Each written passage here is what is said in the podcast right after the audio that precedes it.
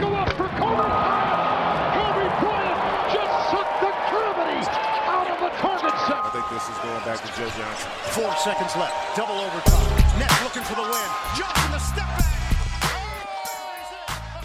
Moin und herzlich willkommen zu der fünften Episode unseres großen 2017-2018 Season Previews der kommenden NBA-Saison. Mein Name ist Dirk Funk und wie immer mit in der Leitung Arne Tegen, frisch aus Berlin vom Lollapalooza Festival. Der Mann ist einfach ein Mann von Welt und er wird bestimmt ein paar Eindrücke jetzt auch direkt geben. Aber ich frage dich natürlich direkt mal, hast du alles gut überstanden? Wie geht's dir, mein Lieber?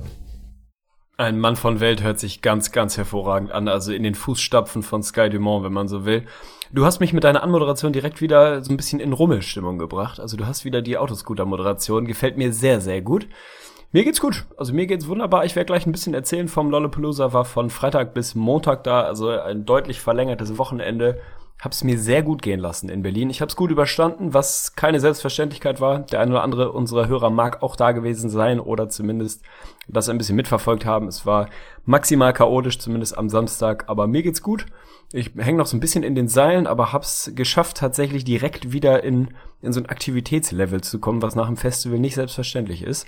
Von daher könnte es nicht besser sein. Hab einen frisch aufgebrauten Kaffee vor mir, hab was zu trinken, bin hochmotiviert, freue mich, dass wir wieder auf Sendung sind. Ja, das, also ich werde gerade selber euphorisch, weil ich merke, wie gut es mir geht. Es ist fast ein bisschen ekelhaft. Du hast mir natürlich auch ein bisschen schon während des Festivals ein, zwei Nachrichten gegeben. Du hast mir bewusst noch nichts erzählt, weil ich jetzt auf jeden Fall auch direkt hier First-Hand die Information im Podcast haben wollte, damit ihr auch meine Rapid Reaction hört. Aber was ich eigentlich am schlimmsten fand, also normalerweise hatte ich von dir am Montag so eine Nachricht erwartet wie, boah, ich bin so im Arsch oder irgendwas. Aber von wegen, da kam er an, so, ich komme gerade vom Sport, war total super, ich fühle mich richtig frisch. Also das passt nicht zu dir, da bin ich ganz ehrlich. Es war auch tatsächlich ein heftiger Move. Also das hatte ich so auch noch nicht. Wir sind Montagabend in Berlin abgefahren, ich glaube halb sechs oder so ähnlich. Sind rein in ICE, waren dann hier irgendwie 18.30, Quatsch, 19 Uhr, 19.15 Uhr irgendwie so in Hamburg. Natürlich alle einigermaßen zerscheppert, weil zwar Montag kein Festival mehr war, das ging nur Samstag, Sonntag, aber wir schon natürlich ein bisschen im Eimer waren von so einem Wochenende. Alle anderen haben wirklich sich gegenseitig überboten darin, wie heftig sie chillen werden jetzt heute Abend und ab aufs Sofa rein in die Jogger oder in den Onesie und nichts mehr machen. Und ich hatte einfach so einen Rappel, hatte mega Bock, nach so einem Wochenende mit ausreichend zu trinken und nicht dem besten Essen, ja, nochmal Sport zu machen. Und bin dann Montagabend direkt nach dem Festival nochmal zum Sport gefahren. Hab mich selber überrascht. Also das war fast ein bisschen eklig, so diese Übermotivation, aber hat mir gut getan. Und gestern war ich beim Tennis, also es läuft. Oh, du hast mich gerade auf eine gute Sache gebracht. Und zwar eigentlich bin ich ja, obwohl gerade noch ein, zwei Sonnenschein hier so ins Fenster reinluken, bin ich eigentlich ziemlich traurig tatsächlich, weil ich hatte jetzt wirklich letztens die Realization, der Sommer ist ja jetzt wirklich offiziell vorbei. Nicht nur ist September, spätestens wenn man irgendwie nach dem Training nach Hause kommt oder irgend sowas und es ist schon um halb neun dunkel, dann weiß man, es ist jetzt langsam vorbei. Aber du hast gerade ein geiles Stichwort gegeben, weil worauf ich mich jetzt tatsächlich freuen kann, ist Onesie-Wetter. Ohne Scheiß. Viel zu lange hatte ich mein Onesie nicht mehr an, ey. Das ist so ein geiles Ding. Und ich bin jetzt eigentlich auch fest davon überzeugt, dass wir früher oder später, wenn wir irgendwann mal wirklich mal festen Merchandise haben, wird es ein ins Gesicht von Staudemeyer Onesie geben.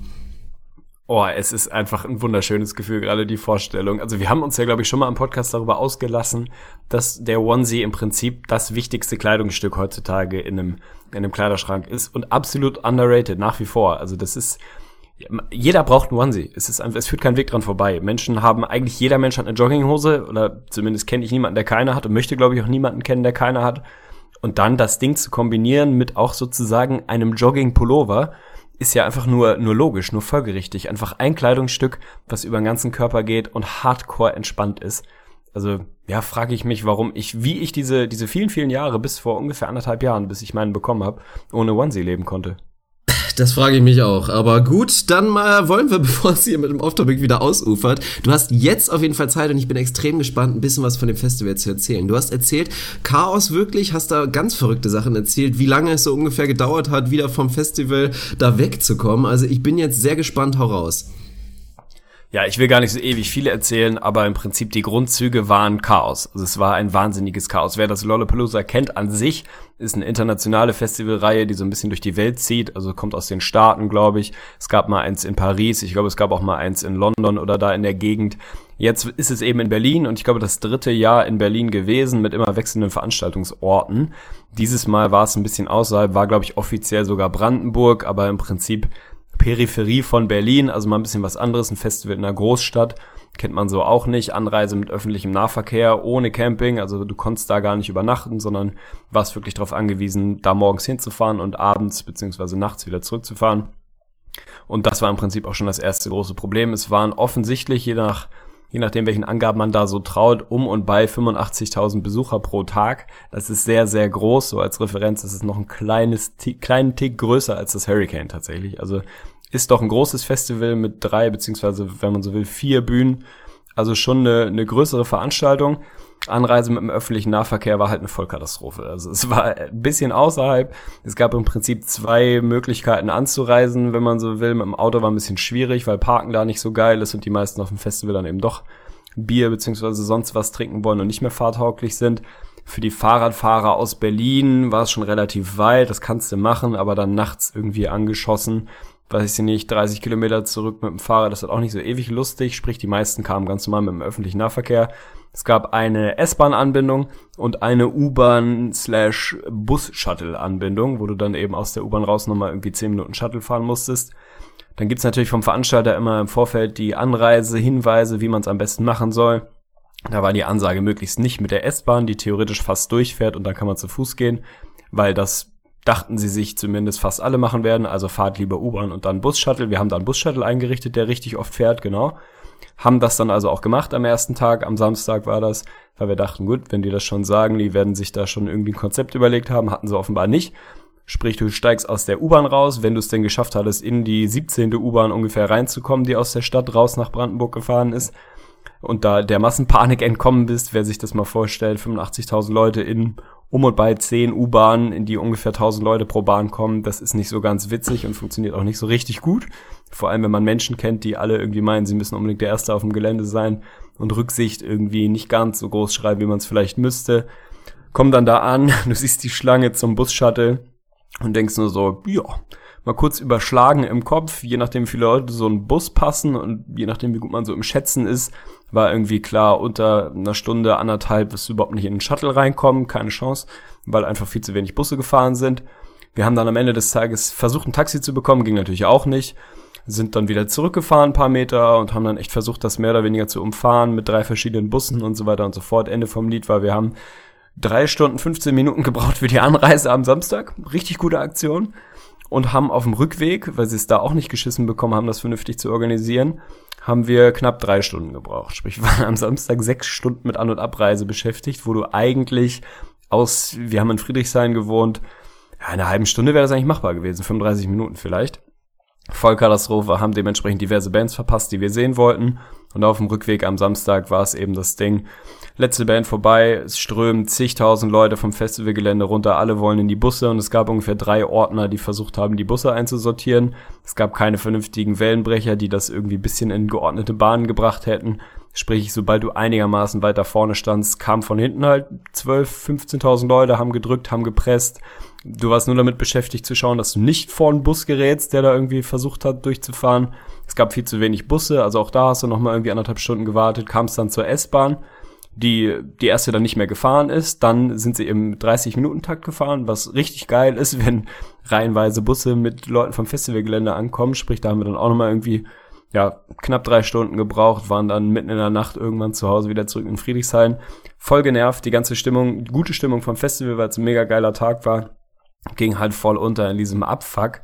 Man hat dann danach, das haben wir nicht mitbekommen, aber hast dann Berichte gelesen, kurz vor Massenpanik, diverse Leute kollabiert am S-Bahn-Gleis, weil du weder dich bewegen konntest, noch was zu essen oder trinken hattest, noch irgendwie auf Toilette gehen konntest, sondern wenn du da einmal drin standst, dann standst du da halt auch mal eben zwei Stunden und hast nur versucht, nicht erdrückt zu werden und irgendwie unfallfrei in der S-Bahn zu kommen, was tatsächlich nicht ganz lustig war, weil es natürlich auch keine Ordner gab, keine Polizisten gab und im Prinzip gab es überhaupt nichts. Also ich weiß nicht, wie die Herren Veranstalter sich das da überlegt haben wie man 85.000 Leute mit irgendwie mehr oder weniger zwei Anfahrtsrouten in ein paar S-Bahnen bekommen will, die alle 30 Minuten fahren, ist mir ziemlich schleierhaft. Zum Glück ist nichts richtig Ernstes passiert, bis auf eben ein paar Leute, die kollabiert sind. Das war relativ oft wirklich kurz davor, dass das da so richtig gekippt wäre.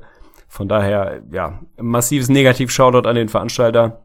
Am Sonntag haben sie es ein bisschen besser hinbekommen. Da haben sie dann mehr S-Bahn eingesetzt, weil sie gemerkt haben, ha, halbstündig reicht vielleicht nicht, wenn wir irgendwie zigtausend Leute in eine Richtung transportieren müssen. Hätte man sich vielleicht auch vorher überlegen können. Aber wir sind sicher zu Hause und hat alles funktioniert. War nur echt zwischendurch so ein Moment, wo du dachtest, Leute, ey, wenn ihr keine Ahnung von, von irgendwie Eventplanung habt, dann macht halt irgendwas anderes, aber macht nicht unbedingt ein Festival. Das ist vielleicht nicht die beste Idee. Besonders schlimm natürlich zu sehen für jemanden wie dich, der da zumindest relativ viel auch mit Leuten zu tun hat, bei denen das tatsächlich das komplette Expertengebiet ist. Aber man will sich wirklich gar nicht vorstellen. Wir haben uns ja schon mehrmals drüber unterhalten, wie ekelhaft halt viele Menschen leider werden in solchen Situationen, wenn dann einfach so Menschenmassen unterwegs sind und komplett nur noch der Ego-Modus an ist. Schlimme Geschichte, aber ansonsten, ja, habe ich das Gefühl, es war ganz gut. Es war ja für dich natürlich auch und auch für Frenzen eigentlich das absolute Hipster-Paradies. Also von daher, glaube ich, habt ihr es euch gut gehen lassen. Und ansonsten, das ist ja auch immer so eine kleine Rubrik, haben wir, glaube ich, bisher immer gemacht. Mein Gott, hab ich ein Kloß im Hals, Alter. Boah, heftig. Das war der hartnäckigste Kloß aller Zeiten. Aber wie immer, Rubrik nach dem Festival, Teglis Musikempfehlung. Also was war dein musikalisches Highlight? Und danach müssen wir aber wirklich ganz dringend Richtung NBA kommen. Ich wollte gerade sagen, die acht Leute, die jetzt noch mithören, kommen in den Genuss meiner Musikempfehlung. Wird diesmal wirklich unspannend, weil die meisten Bands, die dort gespielt haben, hatte ich im Vorfeld schon gesehen, weiß genau, was, was man erwarten kann. Ein paar, die ich unbedingt sehen wollte, die ich auch, glaube ich, vorher empfohlen hatte. Ich glaube, Bears Den, die, die Mucke hatte ich, glaube ich, empfohlen, war so das, worauf ich mich mit am meisten gefreut habe. Samstag 15 Uhr haben wir natürlich nicht geschafft, weil wir drei Stunden gebraucht haben.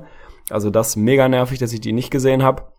Ansonsten war live mal wieder, ich habe keine Geheimtipps live, eine absolute Bank ist einfach Materia, egal ob man den Typ geil findet oder nicht der reißt da live einfach komplett die Bühne runter und das ist schon schon echt ein Ereignis wert. Da waren wirklich alle 85.000 vorm Gelände, hat dann ein bisschen Masimoto zwischendurch rausgehauen. Also es war einfach krass, wirklich ein krasser Typ mit krasser Präsenz. Und ich glaube für mich tatsächlich unangefochtenes Highlight ist einfach Foo Fighters Live, war Sonntag Abschlusskonzert.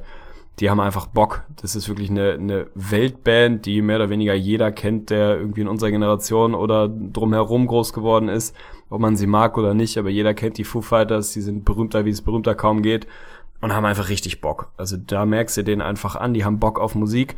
Wenn der Veranstalter sie gelassen hätte, hätten die auch drei Stunden gespielt. So waren es, glaube ich, zwei Stunden 15. Man kennt jedes zweite Lied. Die haben einfach richtig viel Freude an dem, was sie machen und nehmen halt jeden mit. Selbst die Leute, die nicht auf Rockmusik stehen, merken irgendwie relativ schnell, dass das einfach ein Haufen Jungs sind, die die das aus Leidenschaft machen und da voll dahinter stehen. Und das merkt man, transportiert sich in die Crowd und war, war super heftig. Mumford Sons ist eh eine meiner Favorite Bands, die waren großartig. Und dann noch so ein, zwei, drei andere Sachen nebenbei. Also es gab schon, gab schon genügend Mucke, war schon, musikalisch war es geil. Gesamtveranstaltung war eben so ein bisschen, hat ein kleines Geschmäckle gehabt. Aber Wochenende für mich mit inklusive einem kompletten Freitag und fast einem kompletten Montag in Berlin, mehr oder weniger Urlaub, war trotzdem eine 9,5 aus 10. Also war schon sehr, sehr gut. Die 10 hätte es nur gegeben, wenn entweder Rin oder Young Huan da gewesen wären, oder? So ist es. Ja, gut. Dann haben wir das auch abgehakt. Also herzlich willkommen zurück für alle NBA-Freunde unter uns. Die Markierung habe ich natürlich wie immer in die Podcast-Beschreibung getan, dass es jetzt wieder losgeht. Und ja, ich habe gesagt, fünfte Episode. Dementsprechend werden wir euch heute Platz 11 jeweils vorstellen in der Western und in der Eastern Conference. Es war vor allen Dingen im Westen echt mal wieder ein heftiger Kampf. Also wir betonen es immer wieder. Es ist so krass in dieser Saison. Es gibt wirklich fast keine klaren Entscheidungen. Und jedes Mal kämpft man einfach so mit sich und hat eigentlich echt keinen Bock drauf, diese Entscheidung zu treffen. Im Osten war es ein kleines bisschen einfacher und ich glaube, wir haben auch bisher immer im Osten angefangen, wenn ich da richtig liege. Kurze Bestätigung. Ja, tust du dann werden wir das auch wieder machen. Und da war tatsächlich für viele die Entscheidung dann doch überfällig. Deswegen muss ich, glaube ich, auch keinen großen Trommelwirbel machen. An Platz 11 im Osten. Jetzt tatsächlich doch die Brooklyn Nets, die in der letzten Saison ganze 20 Wins geholt haben. Richtig stabil. Und aber ja, sich unserer Meinung deutlich verbessern sollten. Das hat natürlich damit zu tun, dass sich in der Offseason jede Menge was getan hat. Und wir haben natürlich einen großen Teil schon besprochen. Das war der Brook Lopez Trade. Brook Lopez und der 27 Pick, der letztendlich Kyle Kuzma geworden ist, sind zu den Lakers gegangen für D'Angelo Russell und Timofey Moskov. Ansonsten gab's noch zwei weitere Trades, wo die Brooklyn Nets ja so ein bisschen die Kandidaten waren, wo andere Leute schlechte Verträge dumpen wollten.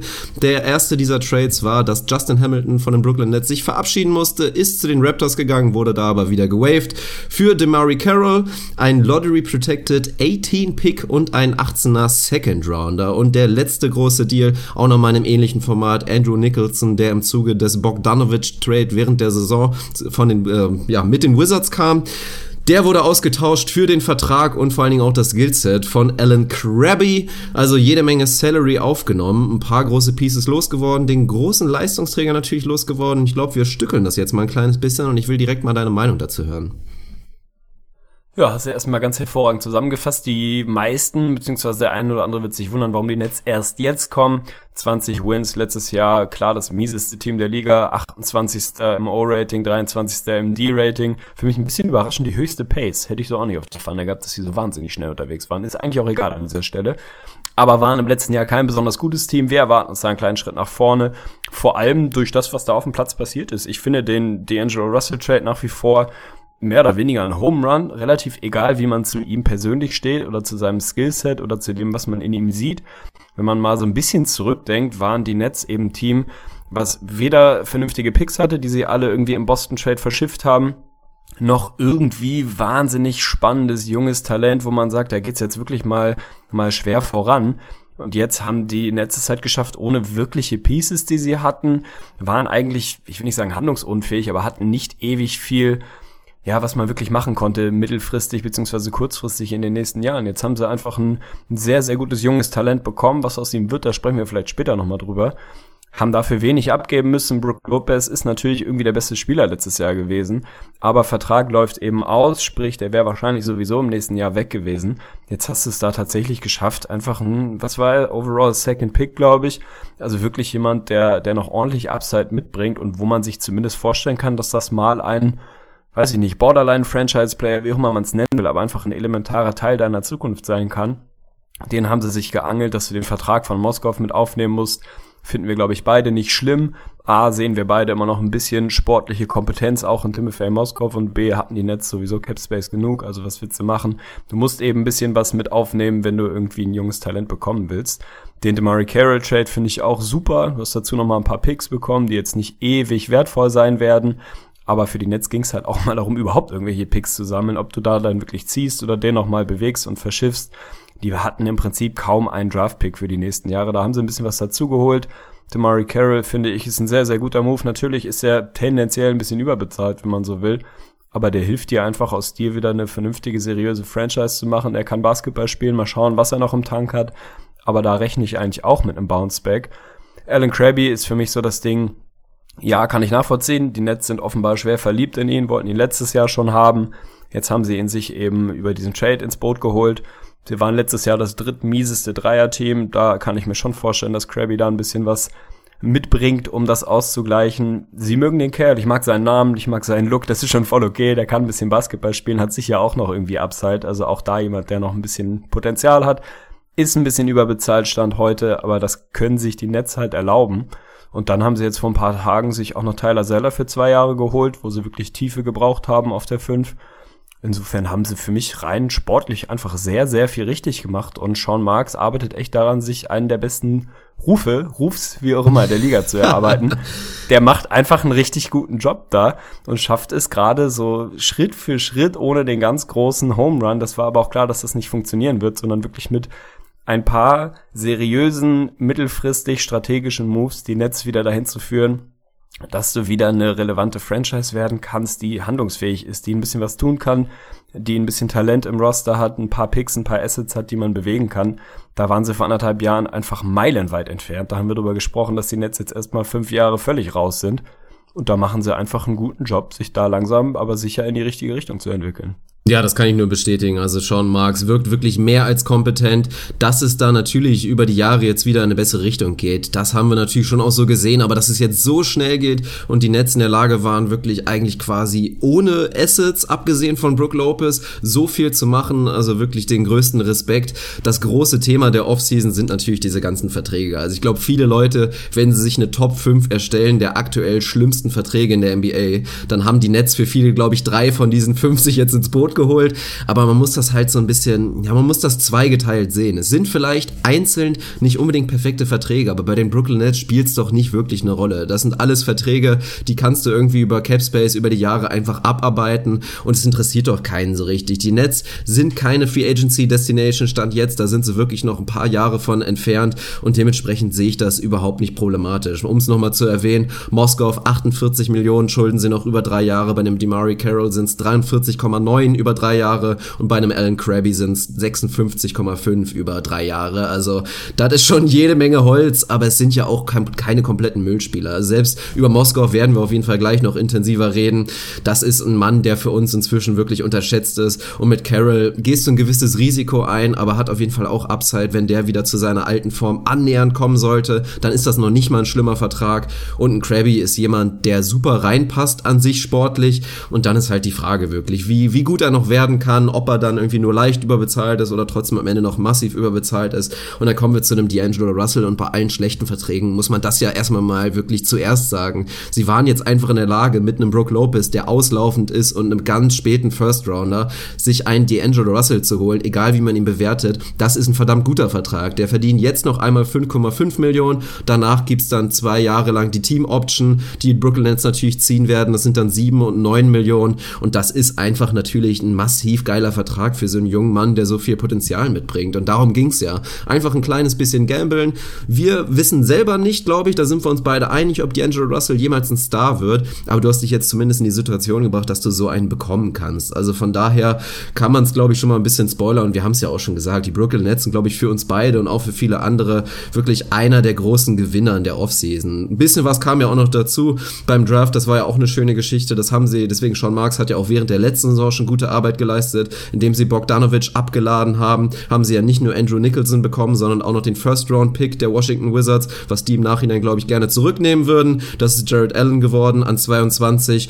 Können wir noch nicht viel zu sagen. Ist tatsächlich jemand, der Minuten bekommen sollte. Da werden wir später drauf kommen, wenn wir uns ein bisschen die Rotation anschauen. Ansonsten in der zweiten Runde gab es noch Alexander Vechenkov, der wahrscheinlich allzu schnell nicht in der NBA zu finden sein sollte, aber dennoch ist das für mich eine Offseason, die wirklich einfach sehr gut ist und von daher klar, man kann hier und da ein paar Abzüge machen, aber ich sehe das wirklich aktuell sehr, sehr positiv und würde tatsächlich eine glatte Eins vergeben.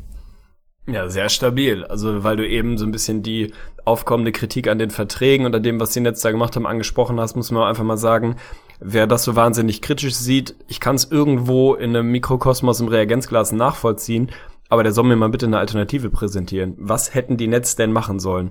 Du kannst nicht irgendwie tanken, weil du deinen eigenen Pick nicht besitzt, sprich, es bringt auch überhaupt nichts, scheiße zu bleiben und irgendwie darüber zu schauen, dich wieder in eine bessere Zukunft zu entwickeln und ja, vernünftig was zu leisten. Das heißt, die einzige Option, spannendes On-Court-Material im Sinne von jungen Talenten zu akquirieren, war halt über Trades. Und was willst du dann da sonst groß machen?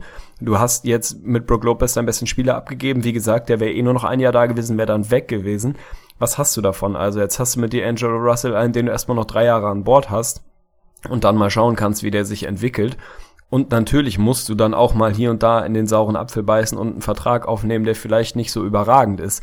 Aber ganz ehrlich, sie haben jetzt auch nicht diese klassischen Ultra-Salary-Dumps genommen und Leute sofort wieder gewaved, sondern das sind halt Jungs, die dir auch sportlich helfen könnte. Murray Carroll wird sie einfach ein Stück besser machen und ich glaube auch Timothy Moskov hat noch ein bisschen was im Tank. Das sind nicht die ganz großen Home Runs, wo man sagt, boah, heftiger Move, aber das ist halt der einzige Weg irgendwie gewesen, dich zu verbessern. Wie hättest du es denn anders machen sollen? Also ehe man sich hinstellt und sagt, boah, jetzt haben sie aber drei der schlechtesten Verträge. Was ist denn die Alternative? Was hätten die Brooklyn Nets machen sollen? Der einzig alternative Weg wäre eigentlich Rebuild über die Draft. Du hast deine Picks nicht, also fällt das weg. Es ging halt nicht anders. Und da finde ich, im Rahmen dieser Möglichkeiten hat er das perfekt gemacht, eher im Sinne von Sean Marks und sein Kollegium, wenn man so will. Insofern Off-Season-Note ist bei mir tatsächlich auch eine glatte Eins, hatte der ei, ei, ei, stehen. Das ist stark. Ja, ich habe ich habe dann überlegt, was, also eins Minus stand hier vorher, habe dann aber überlegt, wie begründe ich das irgendwie, das Minus, und mir ist nicht wirklich was eingefallen, weil mir einfach mir fehlt die Fantasie, was er hätte besser machen sollen. Und das ist für mich dann letztlich die Frage, die man beantworten muss, um keine glatte Eins zu geben. Tyler Zeller hatte ich eben angesprochen, das wäre vielleicht noch so ein Move gewesen, wo ich gesagt hätte, wenn sie das nicht gemacht hätten, dann sind sie auf der 5 auf einmal wirklich wahnsinnig dünn und auf der 4 natürlich irgendwie auch. Da sind ein unfassbar kleines Team, da kommen wir gleich nochmal drauf. Da war für mich noch so ein bisschen Tiefe benötigt, die haben sie sich jetzt geholt. Von daher hast nichts wirklich Wichtiges abgegeben, was dir irgendwie fehlt. Für mich ist und bleibt es einfach ja, eine glatte Eins. Du hattest kaum Möglichkeiten, konntest nicht viel machen, hast für mich das Beste draus geholt, das Optimum aus deinen sehr begrenzten Optionen, hast jetzt ein paar Picks und ein paar junge Talente, ohne viel wegzugeben. Ist für mich eine Eins, ja. Ja, gut, dass du es nochmal ansprichst mit Tyler Seller. Der Move ist ja so frisch, dass er es tatsächlich nicht auf meinen Zettel geschafft hatte. Aber auch jemand, der theoretisch jetzt eigentlich da echt eine ganz gute Lücke füllt. Nimmt natürlich dann ein paar Minuten weg von, wie gesagt, Rookie Jared Allen, der für viele ja tatsächlich alle, die einen Mockdraft gemacht haben, da könnt ihr nochmal nachgucken im Nachhinein. Viele hatten Jared Allen da wirklich wesentlich weiter vorne, so richtig, so ganz knapp aus der, aus der Lottery rausfallen sehen. So ist er jetzt an 22 fast schon ein Stil. Wie gesagt, wir sind keine Draft-Experten, da müssten wir jetzt nochmal den Tobi im Nachhinein fragen, was er zu Jared Allen sagt. Aber das ist auch sehr solide, denke ich mal, dass sie ihn da gepickt haben. Vor allen Dingen auf einer Position, die auch längerfristig auf jeden Fall eine Baustelle sein wird. Also wir werden über Moskau gleich sprechen, aber ob er jetzt natürlich für den großen Fünfjahresplan, für den Siebenjahresplan, ob er da die Lösung ist, das passt natürlich Schleine vom Alter nicht mehr. Also von daher finde ich das wirklich stabil. Einziger Kritikpunkt, den man vielleicht irgendwie nennen müsste, wäre so, man spricht natürlich immer drüber, dass die, dass die Nets mit Russell natürlich einen riesen Value bekommen haben für einen auslaufenden Vertrag Brook Lopez. Da würde ich nur noch mal ergänzen wollen, dass es meiner Meinung nach tatsächlich gar nicht so unwahrscheinlich vielleicht gewesen wäre, dass die Nets in der Lage gewesen wären, ihm tatsächlich den Max-Vertrag anzubieten und ihn noch mal längerfristig dran zu binden, weil der wirklich eine treue Seele ist und ich mir vorstellen kann, dass er das trotz der sportlichen Perspektive gemacht hätte. Aber wie viel besser wäre das jetzt wieder gewesen? Die Timeline passt nicht. Brook Lopez wäre letztendlich irgendwie verschenkt gewesen, sondern dass du da jetzt wirklich den Bruch gemacht hast, ist für Lopez gut, der jetzt zwar auch wieder bei einem rebuildenden Team ist, aber trotzdem deswegen und finde ich finde ich das gut, dass man es da gemacht hat und diesen neuen Schritt mit jungen Leuten gegangen ist, aber auch nicht exklusiv mit jungen Leuten, dass dann halt so ein Demary Carroll für mich auf dem Charakter da einfach gut reinpasst. Ja, finde ich einfach eine super Sache. Das wollte ich gerade sagen. Also ja, das Szenario hätte es irgendwie gegeben, dass du Brook Lopez langfristig behalten kannst. Der wäre wahrscheinlich auch nicht ewig abgeneigt gewesen.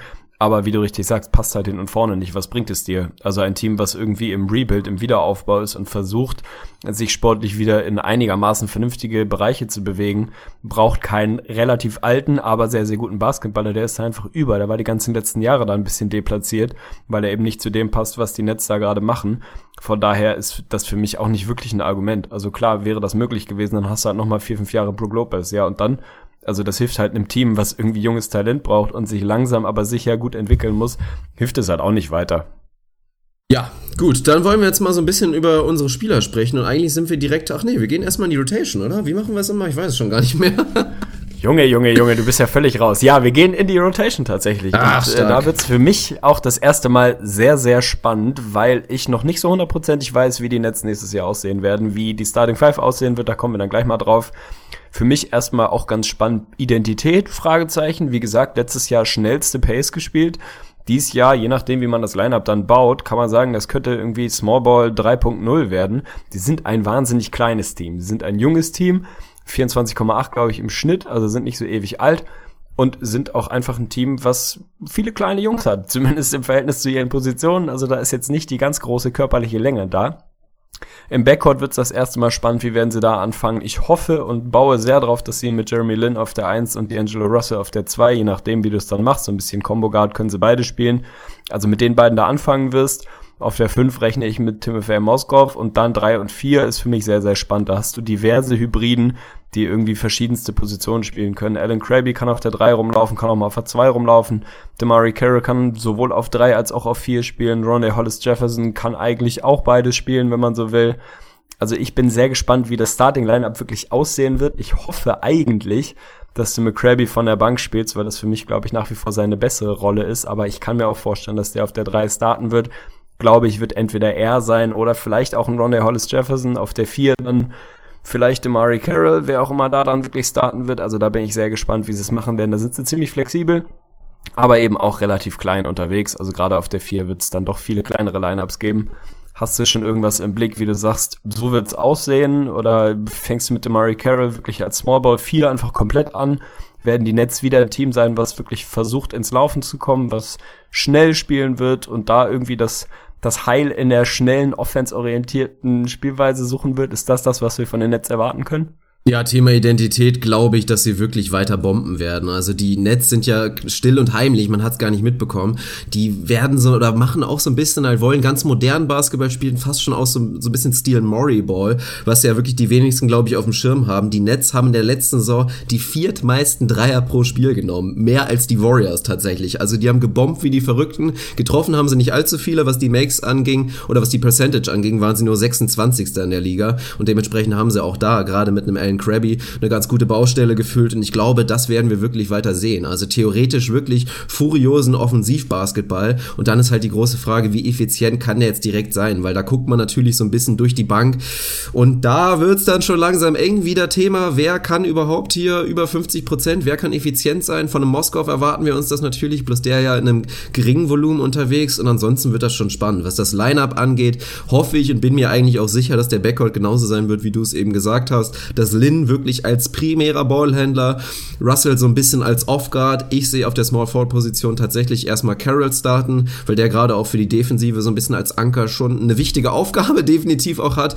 Wenn du da Krabby noch mit reinbaust, finde ich es ein kleines bisschen schwierig. Viele Minuten sollte der trotzdem bekommen und dann, ja, Hollis Jefferson auf der 4 sollte gebucht sein, Moskov auf der 5. Viel interessanter wird dann aber tatsächlich, wie werden die Nets die Spiele zu Ende spielen oder wie werden die Mid-Game Rotations aussehen und da glaube ich auch, dass wir wirklich richtig verrückte Line Lineup sehen werden. Mit einem Krabby auf der 3, mit einem Carroll auf der 4, eventuell sogar einem Hollis Jefferson auf der 5 oder einem Tyler Zeller auf der 5. Also wirklich ganz verrückten Shooting-Lineups, schnellen Lineups und dann, dann bin ich mal gespannt. Defensiv sollte das schwierig werden, aber es ist definitiv äh, auf jeden Fall erstmal interessant. Ja, stabil. Man muss ja auch mal tatsächlich dazu sagen, dass die Nets im Ende der letzten Saison kein so schimmeliges Team waren. Also da stehen nur 20 Wins, ja. Da muss man aber auch dazu sagen, Jeremy Lin hat letztes Jahr ganze 36 Spiele gemacht, also der hat einen Großteil der Saison verpasst. Aus den letzten 24 Spielen waren die Nets 11 und 13, also das war schon nah an 500er Basketball. Das traue ich ihnen jetzt natürlich nicht über eine ganze Saison zu, aber das ist mal zurück zum Thema Identität, ein Team, was durchaus hart spielt, was Spiele gewinnen will, was nach wie vor keinen wirklichen Incentive zum Tanken hat und ein Team, was irgendwie für mich auch von der Bank ein paar ganz interessante Jungs hat. Sie haben den Mann mit dem mit Abstand besten Namen der Liga, mit Spencer Dinwiddie, der auf jeden Fall auch auf den kleinen Positionen da seine Minuten bekommen wird. Dann hast du auch Jungs, die man im letzten Jahr nicht wirklich kannte zu Saisonbeginn, aber die sich schon so ein ja, einfach ein kleines bisschen Aufmerksamkeit erzockt haben im Laufe der Saison mit einem Isaiah Whitehead, mit einem Karis LeVert, mit einem Sean Kilpatrick, die alle irgendwie ganz interessante Skills dazu haben. Du hast nach wie vor einen Trevor Booker, den du auf der großen Position mal ein bisschen reinwerfen kannst, der dir noch ein bisschen mehr Härte gibt, ein bisschen besseres Rebounding, wenn du nicht ganz so klein spielen willst.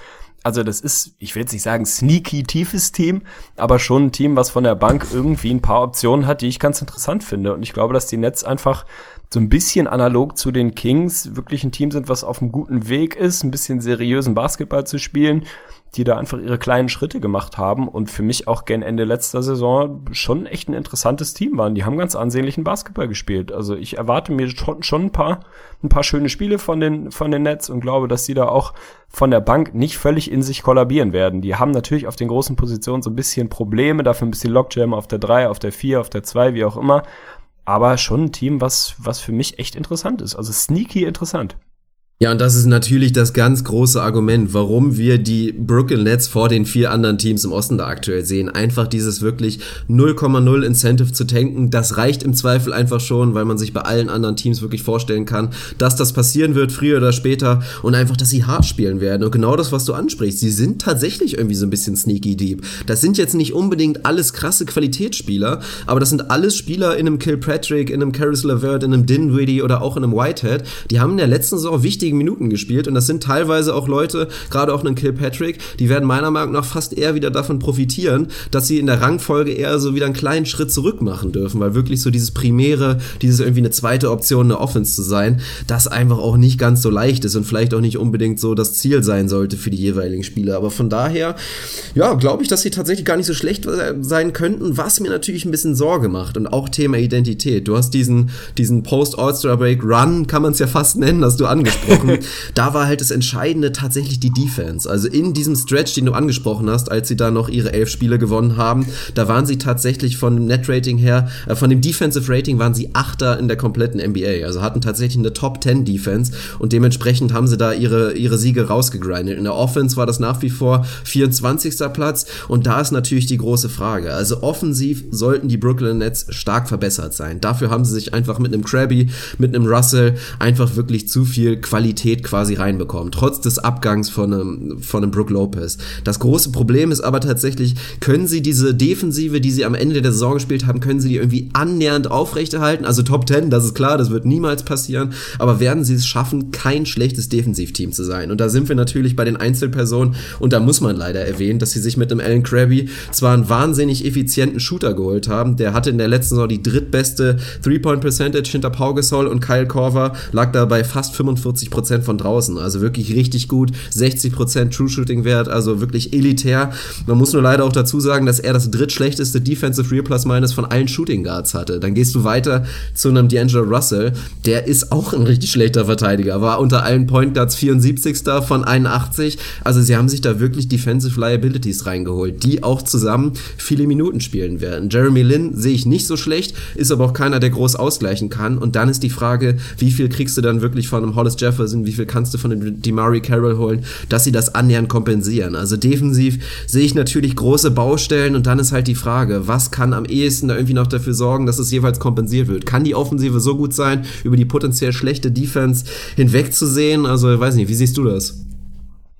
Ja, ich glaube, dass sich das so ein bisschen äh, gegenseitig relativieren wird. Also natürlich hatten sie in dem Stretch wirklich eine, eine sehr, sehr gute Defense da irgendwie äh, hingestellt.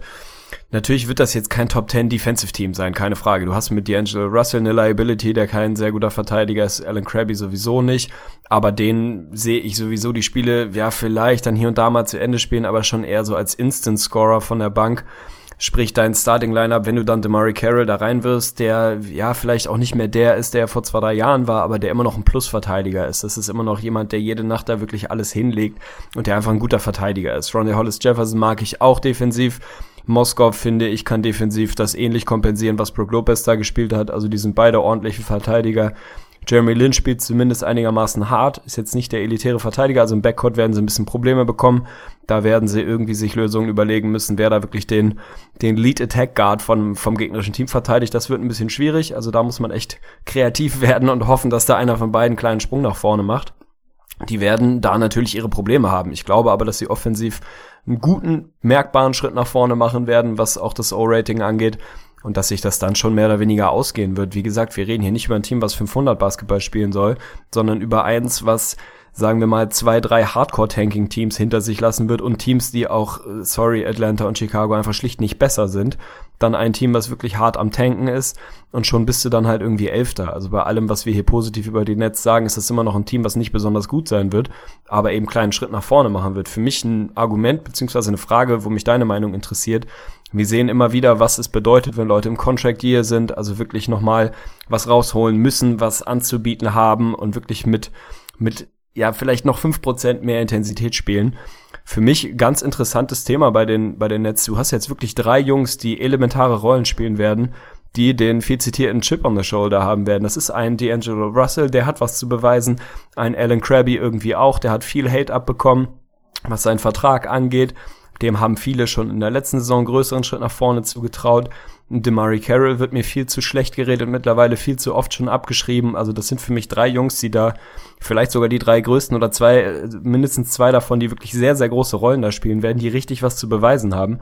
Ich erhoffe mir einfach, dass die wirklich mit dem richtigen Mindset in die Saison gehen dass auch ein D'Angelo Russell, der was so Work Ethic und Verhalten neben dem Platz nicht nur positiv aufgefallen ist, da wirklich eingefangen wird und einfach Bock hat zu beweisen, dass man ihn noch nicht abschreiben darf. Gleiches für einen Krabby und einen Carroll. Also ich kann mir vorstellen, dass sie da einfach echt ein Team sein werden, wo man wirklich Leidenschaft im Endstadium sehen wird. Und das kann einfach viel ausmachen, gerade gegen Teams wie, sorry, aber die Magic, die irgendwie nicht wirklich für irgendwas spielen, die irgendwie so ein bisschen da gleichgültig hin und her eiern. Also ich glaube einfach, dass die Nets da ein paar schöne Wins holen werden, weil sie einfach ein Team sind, was richtig auf dem Gas sein wird und was keinen Grund hat zu tanken. Von daher Platz 11 ist für mich auch nicht, nicht zu hoch gegriffen, ist kein Reach, das wird kein besonders gutes Team sein, aber eins, was es locker im Tank hat, da viel hinter sich zu lassen. Das ist halt das Spannende und das wird gleich auch nochmal interessant, wenn wir Thema Worst Case, Best Case und so gehen. Also die Nets haben da wirklich eine deutlich kleinere Spanne als viele andere Teams, weil man sich auch im Best Case Szenario nicht viel mehr wirklich vorstellen kann, weil sie da einfach limitiert sind. Aber der Floor ist einfach für mich wirklich relativ hoch, weil einfach genau das, was du alles rein angesprochen hast eben. Jeremy Lin zählt da auch noch mit dazu. Contract Year, verdient gerade nochmal 12 Millionen, hat danach eine Player Option für 12,5. Aber da gehen wir mal davon aus, dass er nie, die nicht ziehen wollen wollen wird und nochmal Bock auf einen fetten Vertrag hat. Also auch der wird richtig zünden. Und auch die Spieler aus der letzten Saison haben sich schon geäußert und natürlich, die wissen alle, was man sagen muss und jeder sagt, wir kommen in die Playoffs. Aber die glauben das tatsächlich. Die Brooklyn Nets sind fest davon überzeugt, dass sie in die Playoffs kommen werden dieses Jahr. Das sehen wir persönlich jetzt nicht, aber wirklich genau das, was du sagst, einfach, dass jeder von denen hart spielen wird. Und das glaube ich wirklich durch die Bank. Und D'Angelo Russell, da wird es vielleicht am ehesten noch interessant, wie viel Leidenschaft er wirklich auf den Platz bringen kann. So Chip on the Shoulder, klar, aber da gehört auch noch ein bisschen mehr zu, wirklich gerade auch defensive Intensität. Wenn da wirklich alle, da jedes Spiel auf 105 Prozent sind, und da kann ich mir vorstellen, dann ist das ein gefährliches Team und das wissen auch die anderen Franchises. Ja, sauber, dann sind wir uns da auf jeden Fall einig. Also man kann ein wahrscheinlich relativ schnell spielendes Team, eins, was viele Dreier hochjagen wird und eins, was wirklich Nacht für Nacht hart spielen wird, erwarten.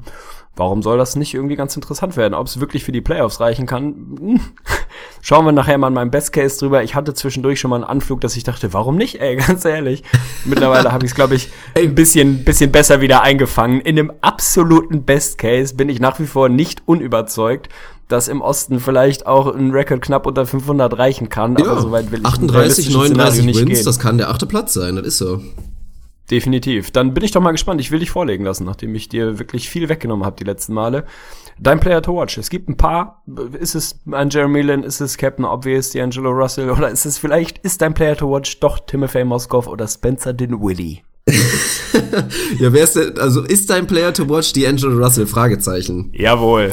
Ja gut, dann ähm, rede ich doch mit dir über Timothy Moskov, weil der für mich tatsächlich auch so ein bisschen Player to watch ist. Also was ich einfach nochmal noch mal klarstellen will, ist, weil viele Leute ihn jetzt wirklich fast schon absolut ins Lächerliche ziehen. Also natürlich, was ja das Problem war und weswegen ich mich auch so ärgere und vor allen Dingen auch für ihn ärgere, der Vertrag, den die Lakers ihm gegeben haben, und ich betone, den die Lakers ihm gegeben haben, war ein Fehler. Es war im Zweifel auch eh ein bisschen zu viel Geld für ihn. Es war einfach aber eine völlig falsche Entscheidung, das direkt am ersten Tag der Free Agency zu machen und das mit einem Spieler zu machen, der ganz offensichtlich dann sau schnell wieder absolut aus den Plänen raus war. Und das haben wir ja gesehen. Die Lakers haben Timothy Moskov einfach nicht annähernd so genutzt, wie sie ihn hätten nutzen können und wie er auch hätte dann wirklich einfach gut sein können in diesem System der Lakers. Also was sie da mit ihm gemacht haben, ja, er hat irgendwie seine Minuten bekommen, allzu viele waren es nicht, habe ich einfach absolut nicht nachvollziehen können, weil vor allen Dingen so haben die Lakers ja auch nicht das gemacht, was für uns ja auch immer ein Aspekt ist, dass du den showcase, dass du sagst, komm, Timothy, tob dich aus, du kriegst dir wirklich knapp 30 Minuten, zeig dir, was du was drauf hast, hol dir dein Double-Double und dann hast du vielleicht auch noch ein bisschen mehr Wert, wenn wir jetzt feststellen, wir wollen nicht längerfristig nicht mehr haben. Das ist nicht passiert, aber was für mich ein schöner Anhaltspunkt war, dass ein Timothy Moskov kein schlechter Basketballer ist und das haben wir auch gesehen. Das haben wir vor allen Dingen gesehen in dem fast Championship Run der Cleveland Cavaliers, als sie dann doch natürlich im LeBron God Mode sich gegen die Warriors ergeben mussten. Da haben wir doch alle gesehen, dass Timothy Moskov ein Faktor sein kann, dass das auch im Zweifel ein guter Basketballer, ein guter Center ist. Er ist vielleicht kein moderner Center mehr, wobei ich selbst in Moskov tatsächlich zutraue, dass er Three-Point-Range hat. Der hat einfach auch ein, schön, ein schönes, weiches Händchen mit seinem Wurf. Aber der kann Basketball spielen und das hat man darin gesehen. Ich habe es mir rausgesucht, was ich immer interessant finde bei Leuten, die eine kleine Rolle spielen, ist einfach mal zu gucken, wie gut haben sie denn produziert, wenn sie wirklich mal hohe Minuten bekommen haben. Und das ist natürlich vielleicht so ein bisschen flawed, weil wenn sie hohe Minuten bekommen haben, haben sie im Zweifel auch gut gespielt. Aber Timothy Moskov durfte in der letzten Saison bei den Lakers tatsächlich nur ganze 10 Spiele über 25 Minuten spielen. In diesen 10 Spielen haben die Los Angeles Lakers übrigens sechs von den vier Spielen gewonnen. Und was auch noch ganz interessant war, er hat dann tatsächlich auch gut produziert. Das waren dann 14,2 Punkte, 5,6 Rebounds und das ja noch nicht mal mit echten Starter-Minuten und das bei 65 Prozent aus dem Feld, 82 von der Linie. Also Moskov kann ja auch wirklich einfach ein hocheffizienter, in Anführungsstrichen, Scorer sein. Das ist jemand, bei dem hast du höchstes Selbstvertrauen, wirklich, oder höchstes Vertrauen, wenn der an die Linie geht, da haut er einfach seine Dinger rein und von daher glaube ich einfach, dass das wirklich theoretisch ein wertvoller Center sein kann. Von daher freue ich mich auf ihn. Ich bin davon abgerückt, eine Ball Prediction für ihn zu machen, aber ich hoffe einfach, dass er es wirklich schaffen kann, nah an das Double-Double ranzukommen und das traue ich ihm auch zu. Stabile Airtime auf jeden Fall für Timothy Moskau. Finde ich gut, hat er sich verdient. Also wir haben es jetzt wirklich mehrfach besprochen. Natürlich ist der Vertrag irgendwie nicht marktgerecht, da kann aber A, Timothy Moskov nichts dafür. Und B heißt das nicht, dass der kein Basketball spielen kann. Es gibt auch einen Grund, warum die Cavs sich den mit ins Boot geholt haben, einfach weil das ein grundsolider Basketballer ist. Keiner, der irgendwie wahnsinnig flashy wäre, aber jemand, der das, was er kann, wirklich gut kann und das, was er nicht kann, halt auch bleiben lässt. Also ich sehe da nach wie vor einen Platz für ihn in der Liga. Und warum nicht in einem Team, was wirklich voller junger Talente, voller junger, interessanter Leute ist, wo er da seine Veteran Leadership reinwerfen kann und mit den jungen Leuten irgendwie versuchen kann, vernünftigen, seriösen Basketball zu spielen. Also finde ich schön, dass er dein Player to watch ist. Gefällt mir ausgesprochen gut. Ja, dann leg doch mal weiter mit D'Angelo Russell, der natürlich eigentlich auch mein Player to watch sein sollte. Natürlich. Von daher werden wir da jede Menge Stoff haben und ich bin gespannt, was du jetzt schon mal anschneidest. Ja, es ist mir schon klar, dass er auch dein Player to watch gewesen wäre, denn natürlich dreht sich für die Nets irgendwie in den nächsten Jahren dann viel um D'Angelo Russell und um seine Entwicklung. Was kann der Kerl wirklich werden in dieser Liga? Er ist jetzt sein drittes Jahr in der Liga, er ist 21 war ehemaliger Number Two Pick. Point Guards brauchen oder Guards an sich. Er ist ja irgendwie so ein bisschen so kleiner Hybrid mittlerweile. Ich finde ihn eigentlich auch als Off-Combo Guard irgendwie interessanter. Die brauchen gerne mal ein bisschen Zeit, bis sie in der Liga wirklich angekommen sind. Bei den Lakers ist das Experiment jetzt beendet worden. Ich finde super schwer einzuschätzen, was für eine Zukunft der Kerl in der Liga hat. Ich habe so die Off-Court-Issues schon mal so ein bisschen angesprochen eben nebenbei. Da gab es dann doch relativ viel, viele Geschichten. Vielleicht tut es ihm ganz gut, dass er da jetzt wirklich mal den Change of Scenery hat, ein bisschen Ortswechsel.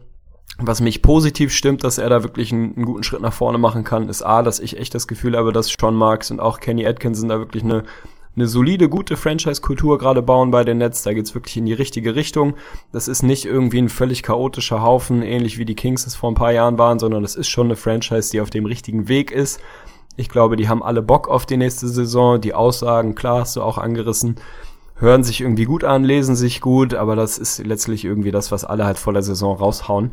Ich glaube aber, dass das einfach für ihn ein ganz gutes Umfeld sein kann. Der wird eine Riesenrolle haben. Da bin ich sehr gespannt, wie sich das dann auf seine, auf seine Effizienz irgendwie auswirken wird. Er ist nicht der effizienteste bisher gewesen, hat irgendwie in beiden Jahren nicht wirklich über 40 Prozent geschossen aus dem Feld. Der Dreier ist so lala, der ist ganz solide bisher gewesen. Macht dich jetzt nicht wahnsinnig, äh, nicht wahnsinnig euphorisch, aber da glaube ich schon, dass er den vernünftiger im Tank hat. Und der wird scoren ohne Ende. Also der ist für mich einfach gerade Fantasy-mäßig eine absolut interessante Option. Der wird natürlich mit Turnovern um sich werfen, vermutlich, so wie junge Guards das halt machen. Insbesondere in dem Team, was scheinbar relativ schnell spielen wird. Aber ich freue mich auf ihn in so einer sekundärer Playmaker-Rolle neben Jeremy Lin. Ich kann mir das gut vorstellen. Wenn man mal Richtung Scoring guckt, was die Netzer letztes Jahr hatten, hat es Brook Lopez mit knapp über 20 per Game. Dann eine Riesenlücke zu einem Jeremy Lin mit 14. Direkt dahinter schon Bojan Bogdanovic auch mit 14. Zwei davon sind weg. Sprich, es werden wahnsinnig viele Field Goal Attempts irgendwie frei werfen und einen großen Teil davon werden sich irgendwie Jeremy Lin und D'Angelo Russell aufteilen. Von daher wird der scoren. Also ich gehe da von einem ordentlichen Schritt nach vorne aus. Letztes Jahr waren es, glaube ich, 15,5 Punkte oder so ähnlich. Da wird ein guter Leap kommen und ja, seine Numbers die letzten Jahre sind jetzt nicht überragend. Gerade die Advanced-Metriken sind jetzt nicht unbedingt seine Stärke, aber nichtsdestotrotz ist er auch keine Vollfritte. Der ist ein Number Two Pick und das nicht ohne Grund.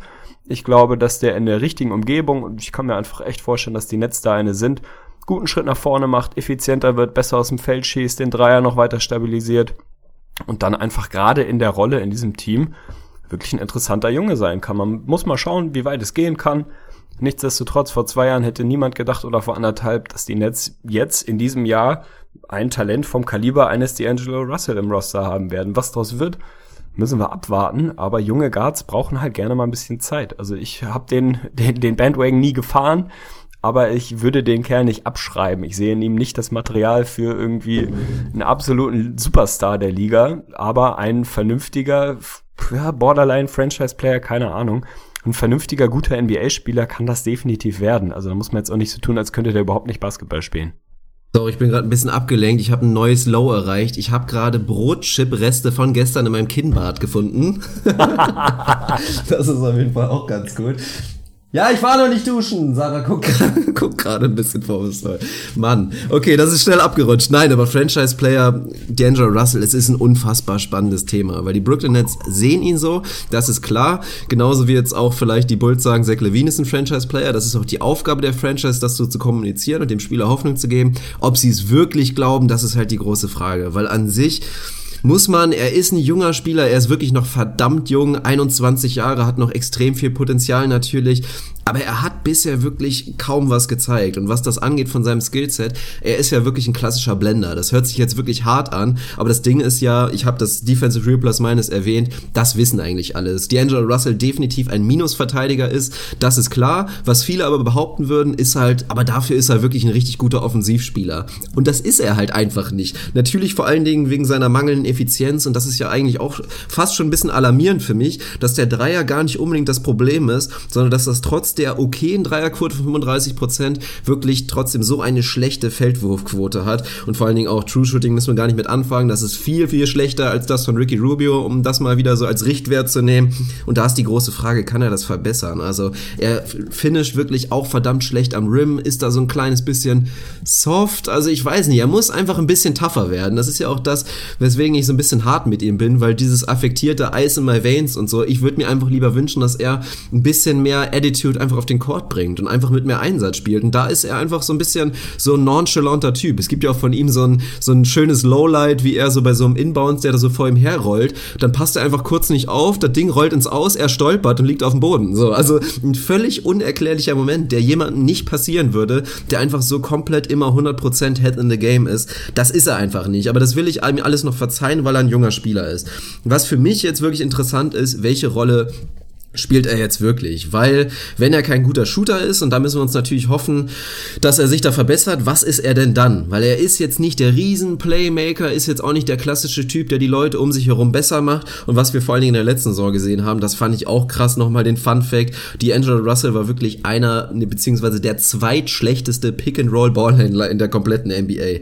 Nur Dion Waiters war wirklich noch ineffektiver mit dem Ball in der Hand beim Pick-and-Roll. Bei D'Angelo Russell waren das Ganze 0,76 Points per Possession Possession in Pick-and-Roll-Situationen als Ballhändler wirklich ein absolut katastrophaler Wert. Von daher bin ich natürlich extrem gespannt, wie er neben dem Jeremy Lin agieren wird, wie viel Verantwortung er wirklich bekommt und was so seine, ja, seine, seine Main Attacks werden. Also wirklich welche, welche Sachen nimmt er sich raus, die er wirklich regelmäßig und effektiv machen soll. Weil Stand jetzt sehe ich da tatsächlich kein Element, was er wirklich sonderlich gut kann. Ja, das ist bei ihm eben genau das Ding. Man weiß noch nicht so wirklich, was ist denn der Skill, den er wirklich auf sehr gutem bis vielleicht sogar elitärem Niveau entwickeln kann, den du irgendwie brauchst, wenn du den Status, den er sich, glaube ich, selber zuschreibt und den die Netz ihm zumindest offen, offen, äh, öffentlich, wollte ich sagen, Hilfe zuschreiben, nämlich dem eines potenziellen Franchise-Players, dann fehlt mir da auch noch ein bisschen die Fantasie rauszuarbeiten, was das denn sein soll. Defensiv, natürlich ist das nicht prall. Seine Effizienz, hast du angesprochen, ist nicht besonders überragend. Sein Offensive Box Plus Minus letztes Jahr war trotzdem positiv bei einem schimmeligen Team mit den Lakers.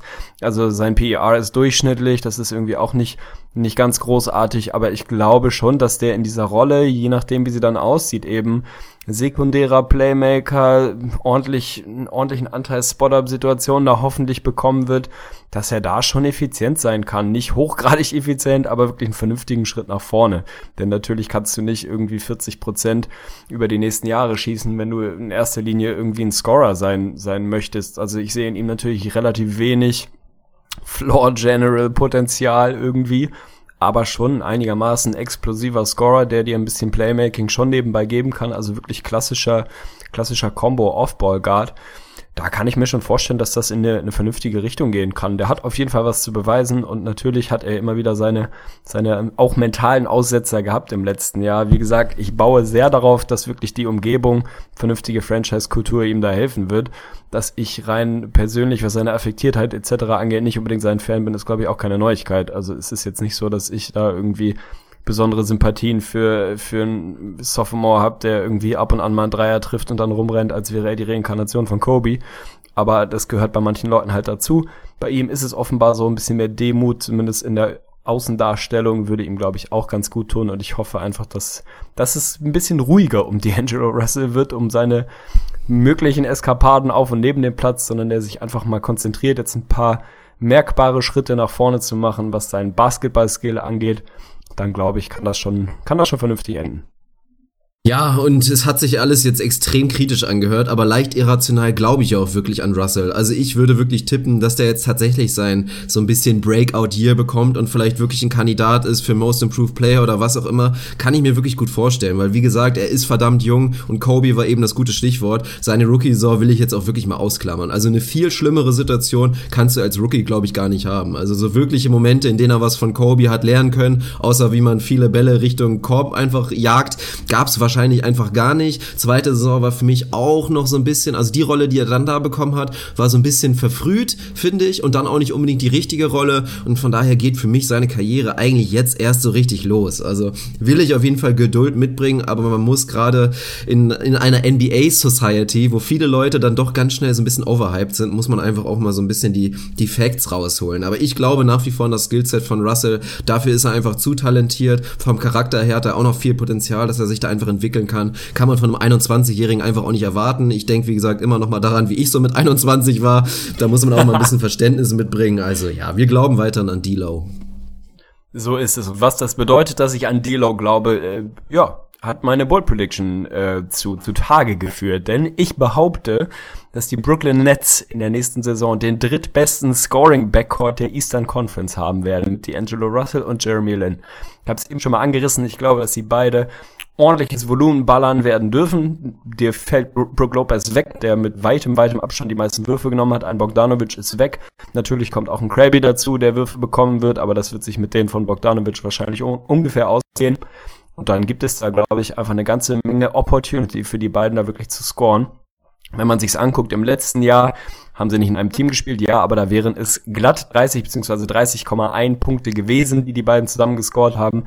Da waren im letzten Jahr doch ein paar Teams besser, die Wizards, die Celtics, die Hornets, die Heat, auch die Hawks. Also da wären sie irgendwie Sechster oder was ungefähr gewesen im Osten. Aber meine Prediction ist, dass es da einen ordentlichen Sprung nach vorne gibt, dass sie der drittbeste Scoring Backcourt werden in der Eastern Conference. Die Wizards muss man besser sehen, die Raptors muss man auch besser sehen. Und dann wird's halt spannend. Du hast dahinter so ein paar Kandidaten, die sicher in der Nähe sein werden. Ein Kyrie Irving, Jalen Brown, Fragezeichen, Backcourt ist da irgendwie mit drin. Dann hast du natürlich einen Isaiah Thomas, J.R. Smith, Fragezeichen, Backcourt mit drin. Ein Dennis Schröder, Kent Bazemore.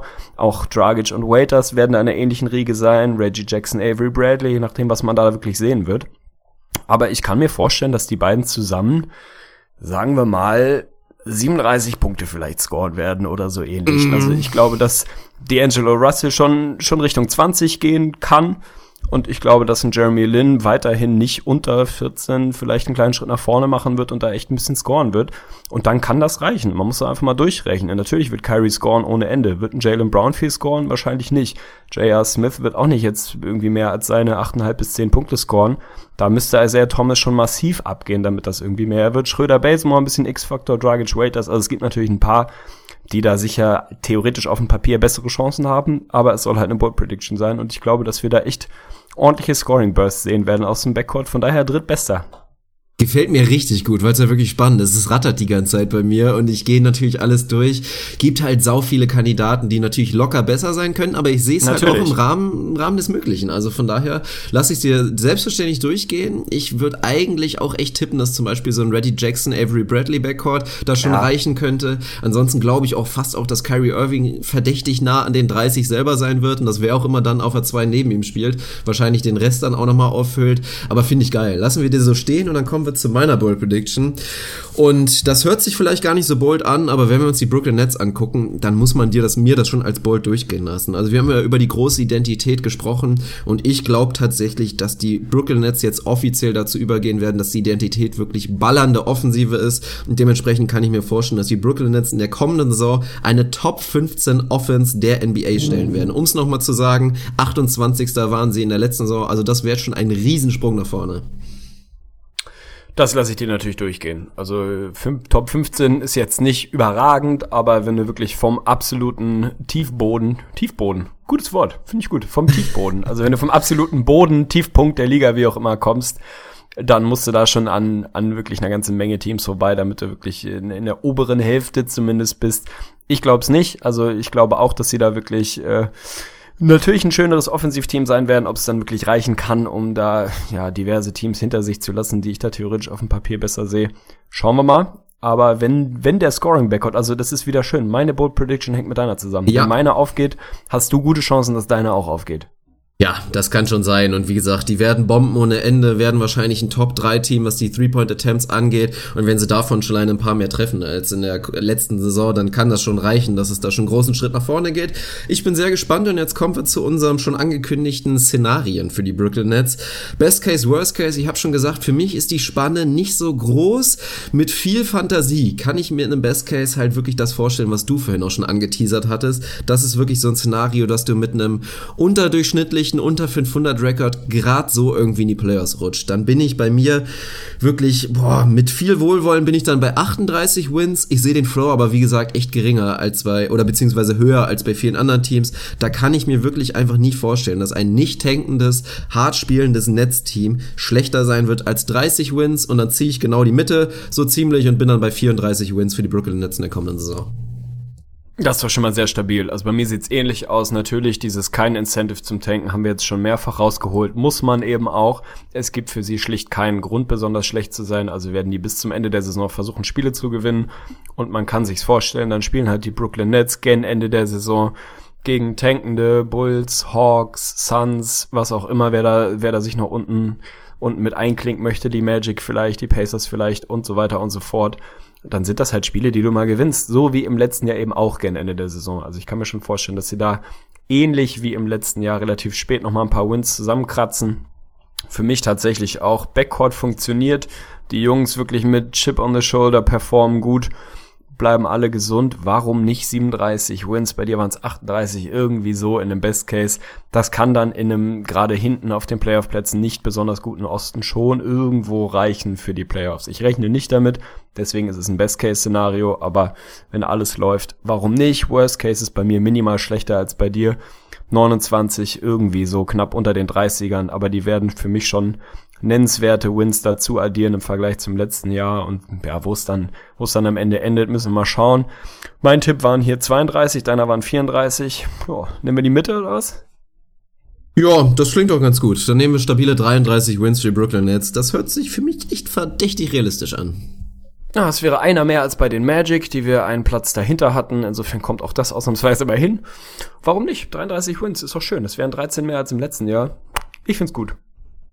Ja, dann sind wir durch und wechseln zum Westen und jetzt geht die Kontroverse wieder los. Also da werden viel Bauchschmerzen mit dabei sein. Wir hatten eine hitzige Diskussion im Vorfeld, das kann man schon mal so sagen. Und man muss sagen, dass die Bauchschmerzen bei dir auf jeden Fall nochmal deutlich größer sind. Also ich bin zufrieden mit dieser Entscheidung. Den Kandidaten, auf den wir uns jetzt letztendlich geeinigt haben, das war mein Wunsch auf Platz 11. Es war aber definitiv nicht deiner und ich kann völlig nachvollziehen, warum du dir das eigentlich nicht vorstellen kannst, dass wir dieses Team im Westen tatsächlich außerhalb der Playoffs sehen und das sogar nicht allzu knapp, denn sie sind auf Platz 11 und deswegen möchte ich dir jetzt einfach mal die Einleitung überlassen, welches Team wir da sehen und vor allen Dingen auch so ein bisschen warum.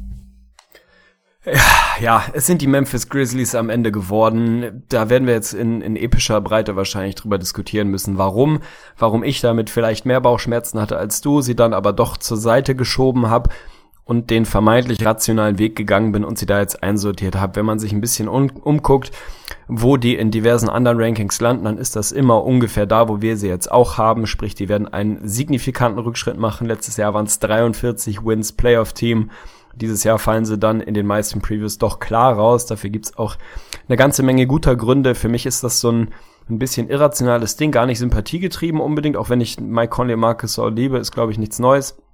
Aber ich hänge jetzt nicht per se irgendwie an den Grizzlies oder wünsche denen unbedingt die Playoffs. Ich bin da eigentlich emotional relativ, ja, relativ neutral unterwegs.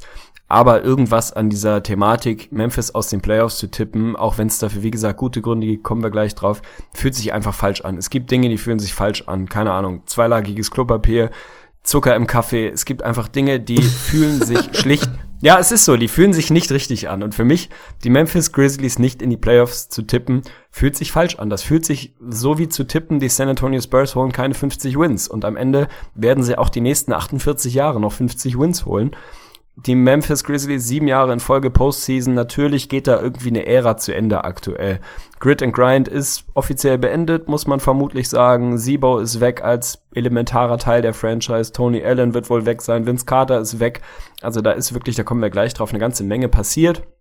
Und wenn man ins Depth Chart guckt, dann tut das weh. Also dann tut das an vielen Stellen einfach weh. Du hast immer noch zwei für mich Lockdown-Superstars in dieser Liga, je nachdem, wie gut man sie sehen möchte. Aber das sind einfach zwei absolut elitäre Jungs mit Mike Conley, Marcus Sol und drumherum hast du wahnsinnig viele Fragezeichen in Form eines Chandler Parsons und viele Unbekannte, wo man einfach nicht weiß, was ist da noch wirklich drin. Wir kommen gleich drauf. Was kann Tyreek Evans noch? Was kann Murray Chalmers noch? Und so weiter und so fort.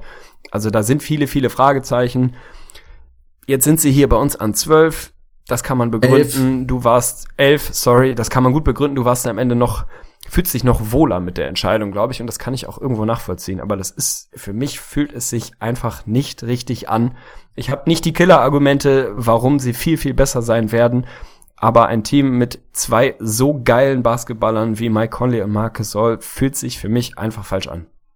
Ja, das muss die große Überschrift sein und das ist natürlich auch der große Grund zum Zweifel, dass man zwei Spieler hat, die wirklich All-Star-Kaliber sind, die auch so Borderline All-NBA-Kaliber theoretisch haben, auch wenn natürlich ein Mike Conley noch nie All-Star war, diese Saison mal wieder eine Chance hat, dass man zwei Spieler dieses Kaliber hat und dann trotzdem wahrscheinlich sogar gar nicht so undeutlich die Players verpassen sollte, das gibt es nicht allzu oft. Also die Pelicans waren theoretisch in der letzten Saison so eine Ausnahme mit Cousins und Davis, die haben aber die komplette Saison nicht zusammengespielt. Also das finde findet man wirklich nicht schon so oft. Aber der große Grund, und da werden wir später vor allen Dingen auch Depth Chart Rotation werden wir dazu kommen, es gibt einfach verdammt wenig drumherum. Also du hast mir schon viel, viel vorweggenommen, aber wollen wir die Offseason noch mal ein kleines bisschen aufrollen. Große Story waren natürlich die Abgänge, wie gesagt, Grit and Grind, Grit and Grind definitiv jetzt langsam vorbei. Sibo hat sich den Kings angeschlossen. Tony Allen wird nicht nur weg sein, der ist offiziell weg, hat sich den New Orleans Pelicans angeschlossen, also damit die einzig beiden verbliebenen Spieler aus dem 2008er Championship Kader in der NBA von den Boston Celtics spielen jetzt in einem Team wieder zusammen. Das ist eigentlich auch eine ganz charmante Geschichte.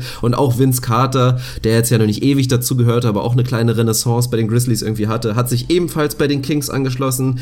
Es sind ein paar neue mit dabei, vor allen Dingen die große Hoffnung, leider sich direkt verletzt. Ben McLemore haben sie gesigned, zwei Jahre 10,7 Millionen, kam von den Kings, hat sich dann jetzt aber wie gesagt leider direkt mal den Fuß gebrochen, wird noch so zwei, vielleicht drei Monate ausfallen, also wahrscheinlich den Saisonstart, nee, ziemlich sicher den Saisonstart verpassen und dann ist die Frage, wie schnell er zurückkommt. Tyreek Evans hast du erwähnt, 27 Jahre, was viele, glaube ich, also ich hätte ihn locker auf 32 geschätzt übrigens, aber Tyreek Evans tatsächlich 27 Jahre, war glaube ich auch tatsächlich jemand, der aus der Highschool direkt rüber gewandert ist in die NBA. Ein Jahr Veteran Minimum, also wirklich Schnäppchen-Deal, 3,3 Millionen. Mario Chalmers, Two-Time Champion Mario Chalmers und das als Starter nach einer langen NBA-Abstinenz auch wieder da. Ein Jahr 2,1 Millionen, wobei tatsächlich von diesem Vertrag nur 25 50.000 garantiert sind, außer er ist noch zu Saisonstart 17.10. noch dabei. Dann sind die 2,1 komplett garantiert. Gedraftet wurde auch noch drei Rookies. Ivan Rapp, das haben wir letztens noch erwähnt im Zuge der, ich weiß es schon wieder nicht mehr welches Teams, aber es sind relativ, es sind relativ unsignifikante Rookies, die jetzt auch keinen Instant Impact haben. Ivan Rapp ist da noch so ein bisschen das Juwel, wenn man es mal so nennen will. Und ansonsten wurden Wayne Selden geresigned fürs Minimum Two-Year-Deal ist das. Kobe Simmons hat einen Two-Way-Contract bekommen. Und was noch ein bisschen in der Schwebe ist, ist natürlich die Zukunft von Jermichael Green, der in der letzten Saison schon eine große Rolle hatte, die positive Überraschung war. Der kann theoretisch eine Qualifying Offer ziehen, die er vorliegen hat, 2,8 Millionen, aber er will natürlich einen deutlich größeren Deal. Aktuell geht man davon aus, dass er und die Grizzlies und vor allen Dingen auch sein Agent daran arbeiten, einen Zwei-Jahres-Vertrag zu machen, eventuell sogar mit Player Option im zweiten Jahr, damit er dann danach die große Kohle abgreifen kann, weil er die jetzt scheinbar nicht bekommen hat. Also da gibt's noch so ein bisschen ein Biegen, ein Ziehen und ein Drücken, aber wir gehen jetzt einfach mal davon aus, dass Jermichael Green in der nächsten Saison trotzdem noch ein Grizzly sein wird, was schon mal eine gute Nachricht ist, weil der wird helfen. Definitiv. Also das sind die, die signifikanten Moves, die da passiert sind. Grid and Grind ist vorbei, ganz offiziell. Das ist keine große Frage. Und wie eben schon gesagt, es sind wahnsinnig viele Fragezeichen. Wir reden gleich bestimmt über Ben McLemore. Für mich ein schöner Deal. Jetzt natürlich irgendwie weitgehend katastrophal, dass er auch noch verletzt ist. Gerade auf der Position wird's halt wahnsinnig dünn. Also da wirst du schon sehr kreativ werden müssen, wie, wie das Lineup wirklich aussieht.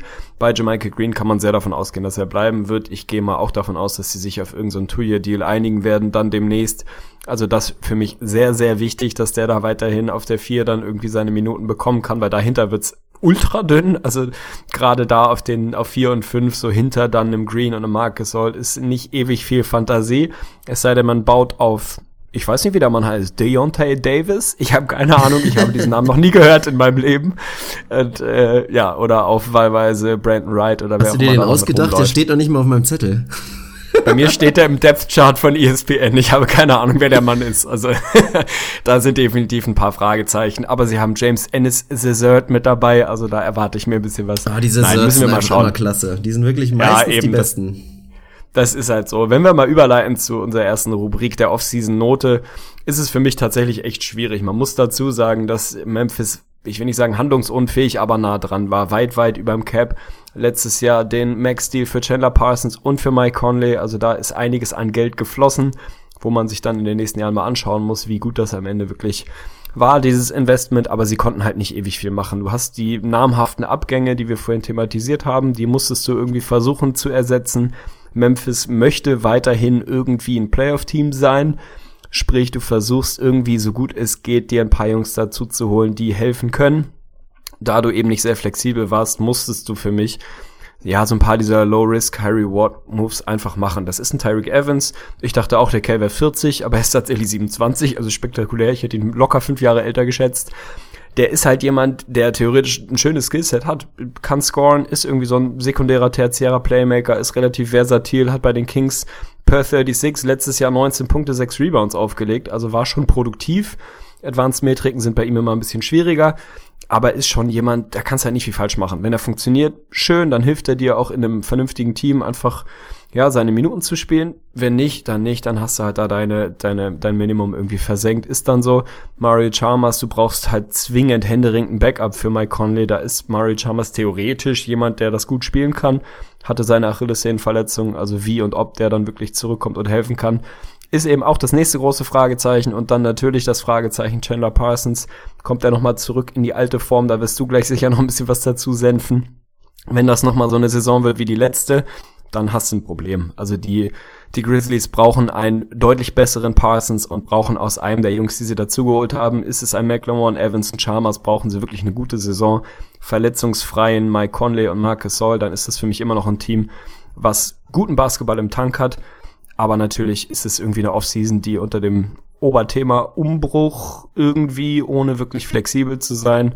Für mich ist es hier am Ende eine 3 mit einem kleinen Plus Warum auch immer, weil es Memphis ist, finde ich irgendwie cool. Also du konntest halt nicht so ewig viel machen. Du warst nicht, ja, tatsächlich, du warst nicht sehr flexibel. Ich mag auf dem Papier das Signing von Tyreek Evans. Wie gesagt, Low Risk, High Reward, hast nichts zu verlieren. Ich mag auch Ben McLemore einfach nach wie vor sehr. Mario Chalmers, finde ich, kannst du auch machen. Also du warst halt einfach sehr begrenzt in deinen Optionen und dafür hast du es für mich irgendwie ordentlich gemacht mit einem kleinen Plus für etwas besser als ordentlich, aber für eine 2 reicht's bei mir auch nicht gab nicht viel, was du machen kannst, nicht ewig viel, was man kritisieren kann, finde ich. Von daher ist es irgendwie so, ja, so ein bisschen, bisschen mittendrin. Bei mir eine 3 Plus. Wie sieht's bei dir aus? Oh, schon wirklich ein bisschen schlechter. Also ich hatte hier lange eine 4 plus tatsächlich stehen, hab's jetzt noch ein kleines bisschen aufgebessert zu einer 3 minus. Ich finde die einzelnen Moves alle ganz gut. Die Zugänge sowieso, das sind alles super Schnäppchen-Deals. Tyreek Evans ist kein Spielertyp, den ich unbedingt in meinem Team haben will, aber für die Kohle als Bankspieler und da brauchen sie einfach dringend Hilfe. Den Deal finde ich also ganz gut. Bei den McLemore, den Deal fand ich ja richtig, richtig gut. Das war für mich einer der besten Moves der Offseason. Nur jetzt, dass er verletzt ist, das kann mich natürlich nicht in die Note mit reinnehmen, aber das ist an sich auch ein guter Deal. Chalmers finde ich auch charmant. Ich mochte den Typen tatsächlich immer, also war, war viel gescholten tatsächlich auch immer bei den Heat, aber es hatte schon einen Grund, warum sie mit ihm als Starter tatsächlich so viel Erfolg hatten, weil der einfach jetzt nicht unbedingt der elitäre Point Guard war, aber einfach viele Sachen ganz gut gemacht hat. Also von daher ist natürlich dran zu zweifeln, ob der nach der ganzen Achillessehnen-Thematik und so, ob der wieder wirklich zurückkommen kann, aber machst du auch nichts falsch mit und falls im nächsten Monat feststeht, das ist nichts, hast du auch nicht groß was verloren. Die Abgänge finde ich tatsächlich an sich auch nicht so schlimm, war schon irgendwie der richtige Moment sich langsam von einem Vince Carter, von einem Sibo und einem Tony Allen zu verabschieden. Tony Allen tut mir noch eigentlich am meisten weh, weil ich finde nach wie vor er einfach mit seiner nach wie vor einfach verdammt guten Defense einfach wertvoll ist. Bei Sibo finde ich es tatsächlich gut, dass er weg ist, weil da muss man ganz ehrlich sagen, das Skillset, was er lange hatte, das fadet ihm auch so ein bisschen weg. Von daher schmerzt das nicht allzu sehr. Was mir aber einfach unglaublich fehlt, ist das Thema so richtungsweisend. Also was war jetzt hier irgendwie richtungsweisend von den Moves? Mir fehlt in dieser Offseason, und das gehört für mich auch zur Note dazu,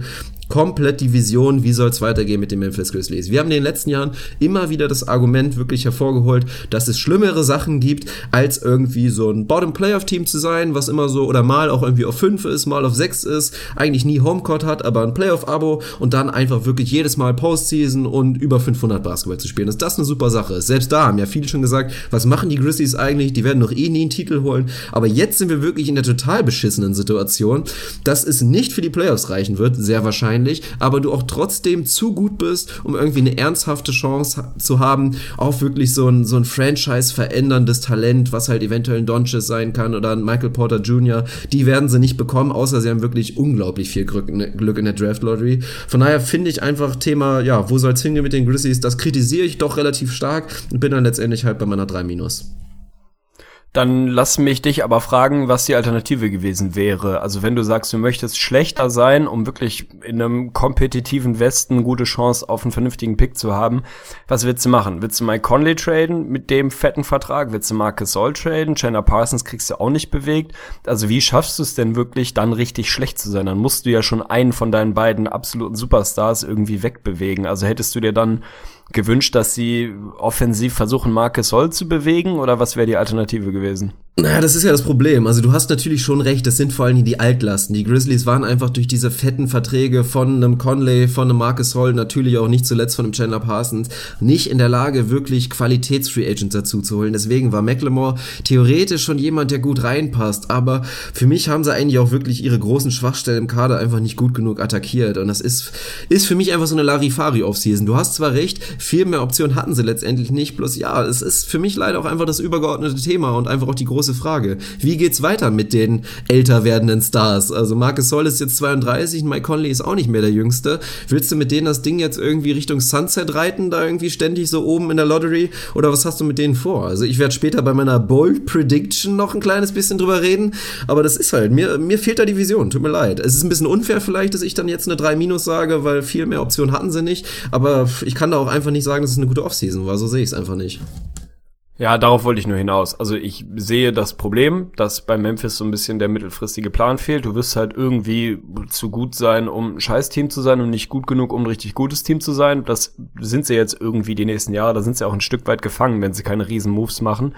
Nur ist es eben genau das, was ich gerade sagen wollte. Für diese Offseason alternativlos. Da hättest du es halt nicht anders machen können. Also da würde ich dann die etwas schlechtere Note, die, die du für diese Offseason hast, würde ich ein bisschen ausweiten auf so ein bisschen auch die, die letzte Offseason und den allgemeinen mittelfristigen Plan. Ich würde sagen, mit den Entscheidungen, die du letztes Jahr getroffen hast, die kann man kritisch sehen, konntest du dieses Jahr nicht viel mehr rausholen. Aber ich verstehe schon, was du meinst und glaube, das ist einfach so ein, so ein grundlegendes Ding, dass bei Memphis so ein bisschen der, ja, der, der, der, der gute Plan für die nächsten Jahre fehlt, es sei denn, der gute Plan heißt irgendwie Mittelmäßigkeit oder Mittelmaß, Mittelmäßigkeit, schön, Mittelmaß, denn das ist irgendwie in diesem stackten Westen das, worauf du dich einstellen wirst müssen die nächsten Jahre. Hier und da mal irgendwie in die Playoffs rutschen oder eben auch nicht. Aber bis zu gut, um schlecht zu sein und zu schlecht, um gut zu sein, das ist wahrscheinlich so ein bisschen das Obermotto. Ja, aber das ist ja das Schlimme in der NBA. Niemand will unterer Durchschnitt sein. Also das kann auch wirklich grauenhaft sein für eine Franchise. Wir sehen es jetzt bei den Pelicans in den letzten Jahren, wie es auch wirklich eine Franchise dahin raffen kann. Wenn du einfach immer so in dieser 10, 11er Range bist, du kriegst nie einen Top-Pick, wirst eigentlich nie so richtig besser, bist gleichzeitig aber auch keine Free Agency Destination. Also das ist wirklich eine Katastrophe. Und das ist halt für mich wirklich, außer du trennst dich von einem deiner Stars, sehe ich einfach, dass das jetzt wirklich die Perspektive ist für die nächsten drei, vier Jahre. Und das hört sich relativ katastrophal an. Absolut, wie gesagt, da bin ich mit an Bord. Nur was sozusagen den Fokus auf diese Offseason angeht, auf die sich die Note ja bezieht, bin ich ein bisschen anderer Meinung. Aber so ist es. Lass uns ins Roster schauen. Wir haben eben schon angesprochen, da gibt es ein paar Fragezeichen. Du hast zwei, ich finde, wie gesagt, Superstars und dann hast du eine ganze Menge Jungs mit Fragezeichen. Wann kommt Ben McLemore zurück, der auf der zwei wahrscheinlich eigentlich starten sollte? Wie sieht's bei Chandler Parsons aus? Ich weiß nicht, ob du irgendwie die Offseason jetzt ein bisschen intensiver verfolgt hast, was seinen körperlichen Zustand angeht, inwieweit man da optimistisch sein kann, dass er nochmal der Parsons von früher sein kann. Jamaica Green sollte da bleiben, den habe ich hier auf jeden Fall mal mit eingeplant. Wenn man dann mal Richtung Starting Lineup guckt, ist das in dem Best Case, wenn dann alle fit wären und wirklich guten Basketball spielen können, ist das schon eine sehr gute Starting Five für mich nach wie vor. Dann hättest du einen Conley auf der 1, theoretisch einen Ben McLemore auf der 2, einen Parsons auf der 3, Jamaica Green auf der 4, Marcus All auf der 5. Ist eine Starting Five, die für mich sehr, sehr gut ist. Aber da sind eben viel zu viele Fragezeichen. Was ist mit einem Parsons? Wann kommt McLemore zurück? Und wenn man dann mal in Richtung Bank guckt, dann, dann tut's halt weh. Also dann, dann tut's wirklich weh. Da hast du eigentlich nur rein vom Namen her James Ennis Desert, der ein geiler Typ ist. Und dann irgendwie so ein Tyreek Evans.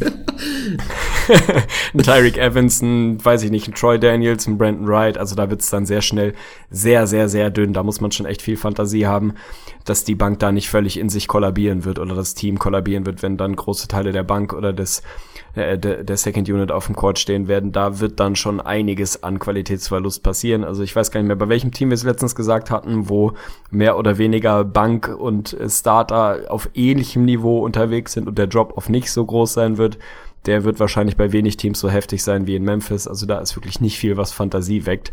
Insofern muss man ein bisschen schauen, wie wird es da weitergehen. Für mich auch hier wieder super spannendes Thema und meine erste Frage an dich, Identität. Memphis war die letzten Jahre, wir haben es eben schon gesagt, Grit and Grind, ein wahnsinnig langsames Team, eins, was wirklich viel im Setplay agiert hat, nicht so sehr viel in Transition, die relativ langsam kontrollierten Basketball gespielt haben.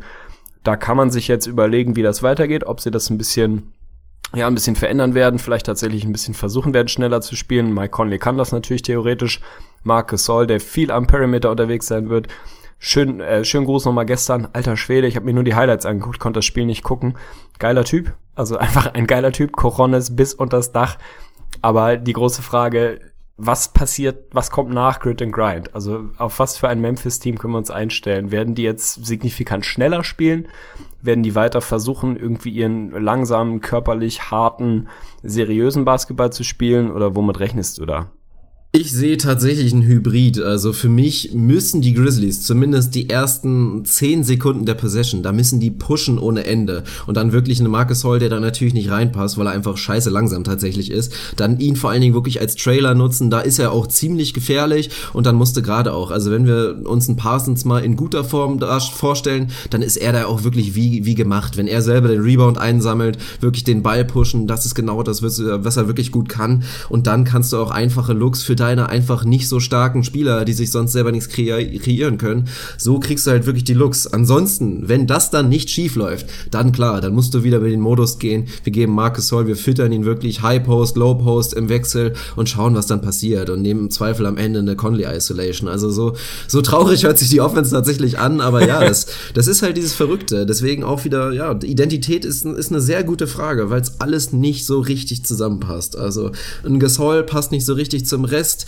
Genauso könntest du es andersrum sagen und das finde ich einfach ein bisschen schwierig. Also Beide, Conley und Gasol, müssten einfach wirklich eine absolut sensationelle Saison spielen, damit das was wird. Und ein Parsons müsste annähernd wieder alte Form haben. Aber wir sind inzwischen einfach in einem Bereich und das muss man sich vor Augen führen. Also ich meine, wir sind jetzt, es wird noch zwei massive Snaps geben, was die Playoffs angeht im Westen hier in unseren Projections. Also inzwischen haben alle Teams eine Starting Five, da ist das Best-Case-Szenario richtig gut. Das sind wahrscheinlich alles Teams, die würden im Osten wahrscheinlich 45 Wins plus holen oder so. Also von der Qualität sprechen wir da inzwischen. Aber was die Bank angeht und halt wirklich diesen krassen Drop-off und auch da, was ist denn da dann die Identität? Also wenn du dir jetzt mal McLemore rausdenkst, der noch am ehesten zumindest mal ein Shooter wäre und auch jemand, der naja, manchmal vielleicht seinen Wurf kreiert, hast du da eigentlich auch nur noch Gemüse, du hast 0% Shooting von der Bank, da sehe ich einfach wirklich absolute Riesenprobleme. Ja, das ist eben genau das große Problem, warum wir sie dann doch, und ich bin da natürlich mit an Bord, hier eben erst an elf oder schon an elf, wie auch immer, aus welcher Richtung man denkt, eingeordnet haben, weil dann natürlich A, die, die, äh, wie, oh Gott, ich habe das Wort, ich habe kein Wort mehr. Konkurrenz, Hilfe, das war's. Die Konkurrenz einfach sehr, sehr groß ist. Da wird man dann natürlich in den nächsten Podcast-Episoden hören, um wen es da geht, aber die meisten werden sich denken können, welches dann da die Teams sind, die da auf ähnlichem Niveau unterwegs sein werden. Die haben dann da schon ein paar mehr Argumente für sich. Also ich kann mir vorstellen, dass die Starting Five auch so Richtung Net Rating einfach ein gutes Lineup sein wird, aber dahinter wird's halt super dünn. Also wenn du wirklich darauf angewiesen bist, dass Tyreek Evans ein Monster-Scorer von der Bank sein kann oder Wayne Selden auf einmal ausbricht und überragenden Basketball spielt, und dann ist das kein guter Outlook für, für den Erfolg deiner Franchise. Thema Chandler Parsons, was ist, äh, also ohne über seinen Klamotten und äh, Look-Stil reden zu müssen, wie sieht's aus? Also wie optimistisch und warum bist du, dass wir nochmal den Chandler Parsons ja, aus guten alten Rockets-Zeiten vielleicht oder zumindest den aus Mavs-Zeiten sehen können und nicht, sorry, aber das Wrack, was wir da letztes Jahr gesehen haben. Ja, er hatte eine sehr gute Offseason, also er ist auch wieder gut am Daten aktuell, hatte letztens ein Doppeldate mit Blake Griffin scheinbar, der jetzt hier mit dieser jüngsten, jüngsten Kardashian, mit dieser Kendall Jenner scheinbar jetzt liiert sein soll. Da hatte Chandler Parsons, ich weiß gerade nicht mehr die Lady, aber ist natürlich auch wieder so High Society Lady. Naja, es war nur Spaß. Die richtige Offseason, also tatsächlich meine Quelle dafür ist auch sein Instagram-Kanal, da hat er letztens mal wieder ein oberkörperfreies Bild gepostet. Er ist definitiv gut in Form. Nein, und auch wenn man den Berichten Glauben schenken mag, dann soll sein, seine Rehab Rehab wirklich gut verlaufen sein. Also man geht davon aus, dass er fürs Training Camp da ist. Man geht auch davon aus, dass er ganz normal die Saison startet und auch als Starter wirklich in die Saison geht. Wie fit er dann wirklich sein wird, boah, da mache ich echt noch Fragezeichen hinter. Also ich erwarte mir jetzt, und da bin ich mal ganz vernünftig und rational, erwarte ich mir jetzt noch nicht wieder wirklich dieses Comeback hier von Chandler Parsons und würde da eher dran glauben, dass wir das 18, 19 sehen könnten, wenn er wirklich eine komplette Offseason hatte, um zu trainieren und nicht um die ganze Zeit Rehab zu machen. Das sehe ich einfach momentan noch so ein bisschen als Alarmsignal. Er ist natürlich mein Player to watch, weil viele inzwischen vergessen haben, wie gut ein Chandler Parsons mal war. Er ist ja leider inzwischen auch, muss man sagen, echt schon 28, wenn man das mit Ricky Rubio vergleicht. Ich meine, viele würden fast behaupten, Parsons ist jünger als Rubio, aber tatsächlich ist er zwei Jahre älter. Aber wir müssen uns nur an die nahe Vergangenheit mal wieder zurückerinnern, wie er zum Beispiel bei den Dallas Mavericks gespielt hat, 15, 16, fast 50 Prozent aus dem Feld, über 40 Prozent von draußen, guter Playmaker, wie gesagt, einfach so, was die Transition angeht, auch wirklich extrem wertvoll. Aber inzwischen ist es halt leider auch wirklich die dritte Knie-OP gewesen. Beide Menisken jetzt schon einmal im Arsch gewesen bei ihm.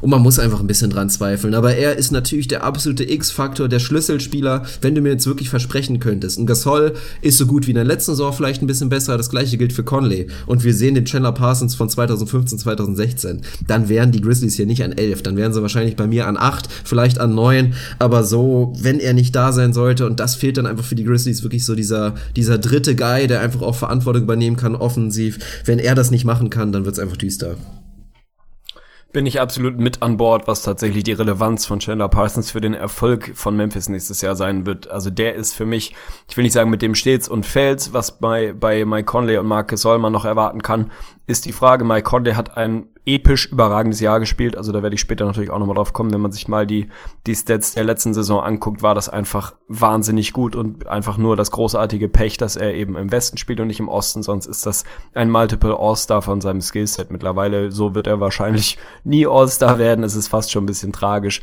Aber da fehlt dann natürlich irgendwie die dritte Option. A, was das Playmaking angeht, was einfach auch Kreativität auf dem Feld angeht. Parsons, man vergisst es ja, was der Kerl alles kann. Der kann shooten, der kann sich hier und da mal seinen Wurf selber erarbeiten, der läuft gute Cuts, also der ist einfach immer in Bewegung und kann dir das Playmaking geben, kann die Transition laufen, kann Spot-Up shooten, also der kann ja theoretisch einfach mal eine ganze Menge. Nur muss man eben das große Fragezeichen dahinter setzen, was da im nächsten Jahr schon wieder zu erwarten ist. Von daher gehört es eben auch zu unserer Aufgabe, dann da nicht wieder vom Best Case auszugehen und zu schauen, dass Parsons auf einmal wieder das auf den Platz bringt, was er vor zwei, drei Jahren da konnte, sondern wahrscheinlich wird es wieder so ein bisschen Übergangsjahr werden. Besser als letztes Jahr kann man, glaube ich, einen Lock hintermachen. Das sollte, sollte zu toppen sein, was letztes Jahr ging. Insofern, Wollen wir es nochmal erwähnen, es liest sich wirklich so herrlich. Vorne. Ja, hau raus. 34% aus dem Feld, 27% Dreier für ganze sechs Punkte. ja, das ist jetzt, ja, überschaubar. Also sein Impact war überschaubar, sein positiver jedenfalls. Aber wie gesagt, wir müssen mal schauen, wie schnell es gehen kann, dass er wieder zumindest ansatzweise der Alte werden kann. In dem Best Case, da werden wir natürlich nachher auch nochmal drauf kommen, ist das immer noch ein gutes Team, auch für mich immer noch ein Bottom-Playoff-Team. Aber der Best Case wird eben aller Voraussicht nach nicht erreicht werden, auch wenn man sich mal anschaut, wie viele Spiele Mike Conley die letzten Jahre so gemacht hat und auch Marcus Soll immer gerne mal hier und da ein bisschen ausfällt. Das gehört dann eben dazu. Der Drop-Off ist zu riesig. Dein Player to watch ist nicht meiner tatsächlich. Meiner ist Ben McLemore und ist ein bisschen die tragische Figur. Die Verletzung hast du eben schon angesprochen. Ist für mich ein überragendes Signing gewesen, einfach weil Memphis sehr, ja, capped out war, nicht viele Optionen hatte, was zu machen. Da hast du dir jetzt wirklich einen vielversprechenden High-Upside-Guy reingeholt der auch so ein bisschen was zu beweisen hat, ist einfach ein Typ, der für mich ein geiles Skillset hat, sehr, sehr athletisch, ist für mich einfach, bringt viel mit, um wirklich ein, ein Impact-Player zu sein, jetzt nicht irgendwie absolut top der Liga, aber schon jemand, der dir helfen kann. Der aber die letzten Jahre, muss man fairerweise einfach dazu sagen, in einer Katastrophensituation war. Hat jetzt vier Coaches in vier Jahren bei den Kings gehabt, also Kontinuität, absolutes Fremdwort, keine seriöse Franchise, nie ein wirklich solides System gespielt nie defensiv wirklich ein bisschen Schemes und Rotations eingeprügelt bekommen. Es war einfach Chaos. Also ich glaube, bei den Kings in den letzten vier Jahren als junger Spieler wirklich positiv sich zu entwickeln, ist einfach eine Aufgabe, die kaum jemand ernsthaft erfüllen kann. Das hat Ben, ben McLemore nur so halb geschafft. Für mich bringt er einfach wahnsinnig viel mit. Ich freue mich, dass er in einer seriösen Umgebung ist, dass er von einem Mike Conley lernen kann. Wie gesagt, ich hoffe einfach, dass er möglichst schnell wieder zurückkommt dann ist das für mich einfach eine super spannende Personalie. Jemand, den wir beide, glaube ich, sehr, sehr mögen, was das Skillset angeht. sehr, sehr mögen. Ich musste gerade kurz, äh, kurzer Exkurs an Andi Bremen denken, wie er über seine Frau erzählt, weil sie sehr, sehr kocht. Da redet er irgendwie über seine Frau oder was. Sensationell. Sorry. Aber kurzer Exkurs. Mein Player to watch ist und bleibt auf jeden Fall Ben McLemore ich bin sehr, sehr gespannt, wann er zurückkommt, wie er zurückkommt und ob er da jetzt den wirklich nächsten Schritt gehen kann. Bisher war das noch nicht so ewig doll, was er wirklich aufs Papier gebracht hat in dieser Liga. Aber wie gesagt, bei den Kings, ey, ganz ehrlich, ich glaube, da hätten es die wenigsten geschafft, wirklich einen Impact zu haben und sich positiv zu entwickeln. Man muss sich mal, also vier Coaches in vier Jahren, das muss man sich einfach mal auf der Zunge zergehen lassen. Das ist im Basketball einfach ein Problem. So, jeder Coach hat seine eigene Idee, wie man spielt. Und wenn der sich jedes Jahr irgendwie austauschen lassen muss, dann wird das halt schwierig, da wirklich als junger Spieler sich vernünftig zu entwickeln. Insofern würde ich ihm dann nicht, nicht so viel Kritik zumuten wollen, wie das teilweise getan wird und bin gespannt und guter Dinge, dass wir eine gute Saison von McLemore sehen. Ja, er war der ultimative Kandidat wirklich für so eine Change of Scenery Geschichte. Deswegen fand ich den Move ja auch so gut. Ich mag sein Skillset theoretisch auch, wobei man, wenn man ganz ehrlich ist, ist er wirklich doch stark limitiert ist. Es ist Three ohne die. Viel mehr ist es wirklich auch nicht. Selber sich den Wurf kreieren. Also so wirklich veritabel macht er eigentlich auch nicht. Was mir aber wirklich Mut macht. Also nicht nur wir beide sehen viel in ihm. Es war jetzt auch nicht so eine, so eine Front Office Geschichte, dass man gesagt hat, komm, wir holen mal hier den jungen Mann, kriegen wir vielleicht ein bisschen Excitement rein. Nee, nämlich es war genau halt Coach Fizzy, David Fisdale, der gesagt hat, dass er so viel wirklich in ihm sieht und er eigentlich kaum verstehen kann, dass da kein anderes Team heiß auf ihn war. Und wenn dann so ein Coach wie er da wirklich ja viel Perspektive sieht in einem, in einem McLemore, dann macht mir das Mut. Und wir hoffen einfach, dass er schnell wieder zurückkommt. So wird's jetzt natürlich auch wieder schwierig mit erstmal wahrscheinlich limitierten Minuten, einer kleinen Rolle, ist jetzt auch nicht unbedingt so das, was was ich mir so richtig für ihn vorstelle. Von daher mal gucken. Vielleicht wird es diese Saison noch nicht ganz so sein mit dem Breakout, aber an sich trotzdem ein guter Move und kann ich verstehen, dass er dein Player to watch ist. Ja, so, aber du musst mir auf jeden Fall einen Gefallen tun und diesen Andi Breme Clip nachher hinter dem Podcast schneiden. Ich muss es auf jeden Fall nochmal hören. So geil. ja, Sauber. Dann sind wir bei der Bold Prediction angekommen, glaube ich. Möchtest du vorlegen? Also ich habe mich wahnsinnig schwer getan. Kurz vor Podcast-Aufzeichnungsbeginn hatte ich noch keine, du hattest auch noch keine. Und ich habe wirklich geschlagene 20 Minuten, glaube ich, gebraucht, bis mir eine eingefallen ist, weil das irgendwie so ein, ein schwieriges Thema war für mich. Hast du mittlerweile eine? Ich weiß, du hattest eben noch keine. Also gibt's jetzt eine? Ja, also mir fällt es wirklich verdammt schwer. Natürlich könnte ich jetzt anfangen mit Chandler Parsons, aber ich will meine Erwartungen wirklich bewusst gering halten. Von daher klammer ich ihn dabei aus und dann fehlt mir so ein bisschen die Fantasie. Und dann bin ich eigentlich schon am ehesten bei dem Thema, was ich halt ganz am Anfang thematisiert habe, Thema mittelfristiger, langfristiger Plan und was macht man mit Gasol und Conley. Und ich hau's jetzt einfach raus. Es ist eine Bold Prediction, weil ich sehe es eigentlich nicht kommen. Mark Gasol und Mike Conley, die gehören wirklich zum Invitar in Memphis. Die sind absolute Memphis-Legenden. Die sind in der Region unfassbar beliebt, gerade auch in Marcus Hall, sind da aus der Community kaum wegzudenken, haben da auch viel Arbeit geleistet und die sehen sich beide da. Die würden mit Sicherheit beide auch behaupten, dass sie im Optimalszenario ihre Karriere da beenden. Dennoch haben die beiden einfach auch irgendwie Thema sportliche Perspektive und glaube ich, dass die beiden nicht irgendwie ihren Spätabend der Karriere und bei Conley ist es ja noch der, der mittelspäte Abend, dass man den nicht einfach bei so einem Team ja, ohne wirkliche Perspektive verbringen will und ohne große Zukunft, halt weil man keine Free Agency Destination ist und deswegen ist meine Bold Prediction, dass es für einen der beiden die letzte Saison im Trikot der Memphis Grizzlies war. Sein wird. Da läuft ein, ein ganz, sauber, da läuft ein ganz einsames, trauriges kleines Tränchen mein Gesicht runter. Ich kann es mir eigentlich nicht vorstellen, weil genau wie du richtig sagst, die beiden gehören zum Inventar, die sind eigentlich bei allem, was man hört, vollkommen unantastbar. Wenn, dann ist es, glaube ich, ein eher ein Gesol als ein Conley, der da wirklich bewegt wird. Ich glaube es nicht, aber es ist eine Bold Prediction. Insofern lasse ich sie dir selbstverständlich durchgehen. Hoffe nicht, dass sie aufgeht. Also da wünsche ich dir wirklich ein Fail, ein Strikeout. Ich hoffe, dass wir sie noch weiterhin da sehen werden, auch wenn es vielleicht irgendwie langfristig sogar sinnvoller wäre, da neue Wege zu gehen. Aber für mich ist das einfach ein irrationales Ding. Die gehören dahin. Die werden nicht getradet. Hier wird gar nichts verändert. Ja, ja dann hau doch mal deine Bold Prediction raus. Ja, du kannst es dir vorstellen, um wen es sich dreht. Mein absoluter Liebling, einer meiner Lieblinge in der Liga, Mike Conley. Meine Bold Prediction, Mike Conley wird ein 50-Point-Game haben. Bang. Lock it in. Das Ding geht auf jeden Was Fall war denn durch. sein Season High in der letzten Saison? Das ist ja das Interessante dabei. Sein Season High waren 34, sein Career High ist 38. Also da Ach, ist er ja. noch eine ganze, eine ganze Ecke von weg. Aber es gibt für mich wahnsinnig viele Gründe, warum diese Bold Prediction aufgeht. Er hat letztes Jahr schon einen veritablen Schritt nach vorne gemacht, hat auch einfach ein Stück weit neues Mindset wirklich angenommen. Ob das jetzt an seinem Vertrag lag oder Peng, ist mir egal. Aber er tritt einfach viel, viel offensiver auf ähm, ist, ein, ist viel mehr ein Scorer geworden, hat letztes Jahr das erste Mal wirklich mehr als 20 Punkte gescored, ein Riesenschritt nach vorne, ich glaube 17, irgendwas war sein Career High vorher wirklich per Game, ist dann bei 20,5 gelandet und hat einfach gar nicht sneaky, sondern ganz offensichtlich eine überragende Saison gespielt, ganz ehrlich. Letztes Jahr Career High Points, Rebounds, Field Goal Attempts, Three-Point Attempts, Field Goal Percentage, Three-Point Percentage, also wirklich ein absolutes Career Year gewesen von Mike Conley wäre Lockdown All-Star gewesen, wenn er nicht gerade im Westen unterwegs gewesen wäre. Und warum ich glaube, dass er wirklich ein 50-Point-Game im Tank hat, ist, glaube ich, relativ simpel. Er hat seinen Dreier, sein Dreiervolumen massiv erhöht im letzten Jahr. Hat vorletztes Jahr nicht mal vier Attempts per Game gehabt, letztes Jahr knapp über sechs. Und ich glaube, dass das eher weiter nach vorne gehen wird. Und er hat den Dreier letztes Jahr mit fast 41 Prozent getroffen. Also absolut elitärer Three-Point-Shooter. Über die Karriere 38 Prozent. Also für mich auch nicht wirklich ein Flug hier, sondern einfach ein Skill, den er hat.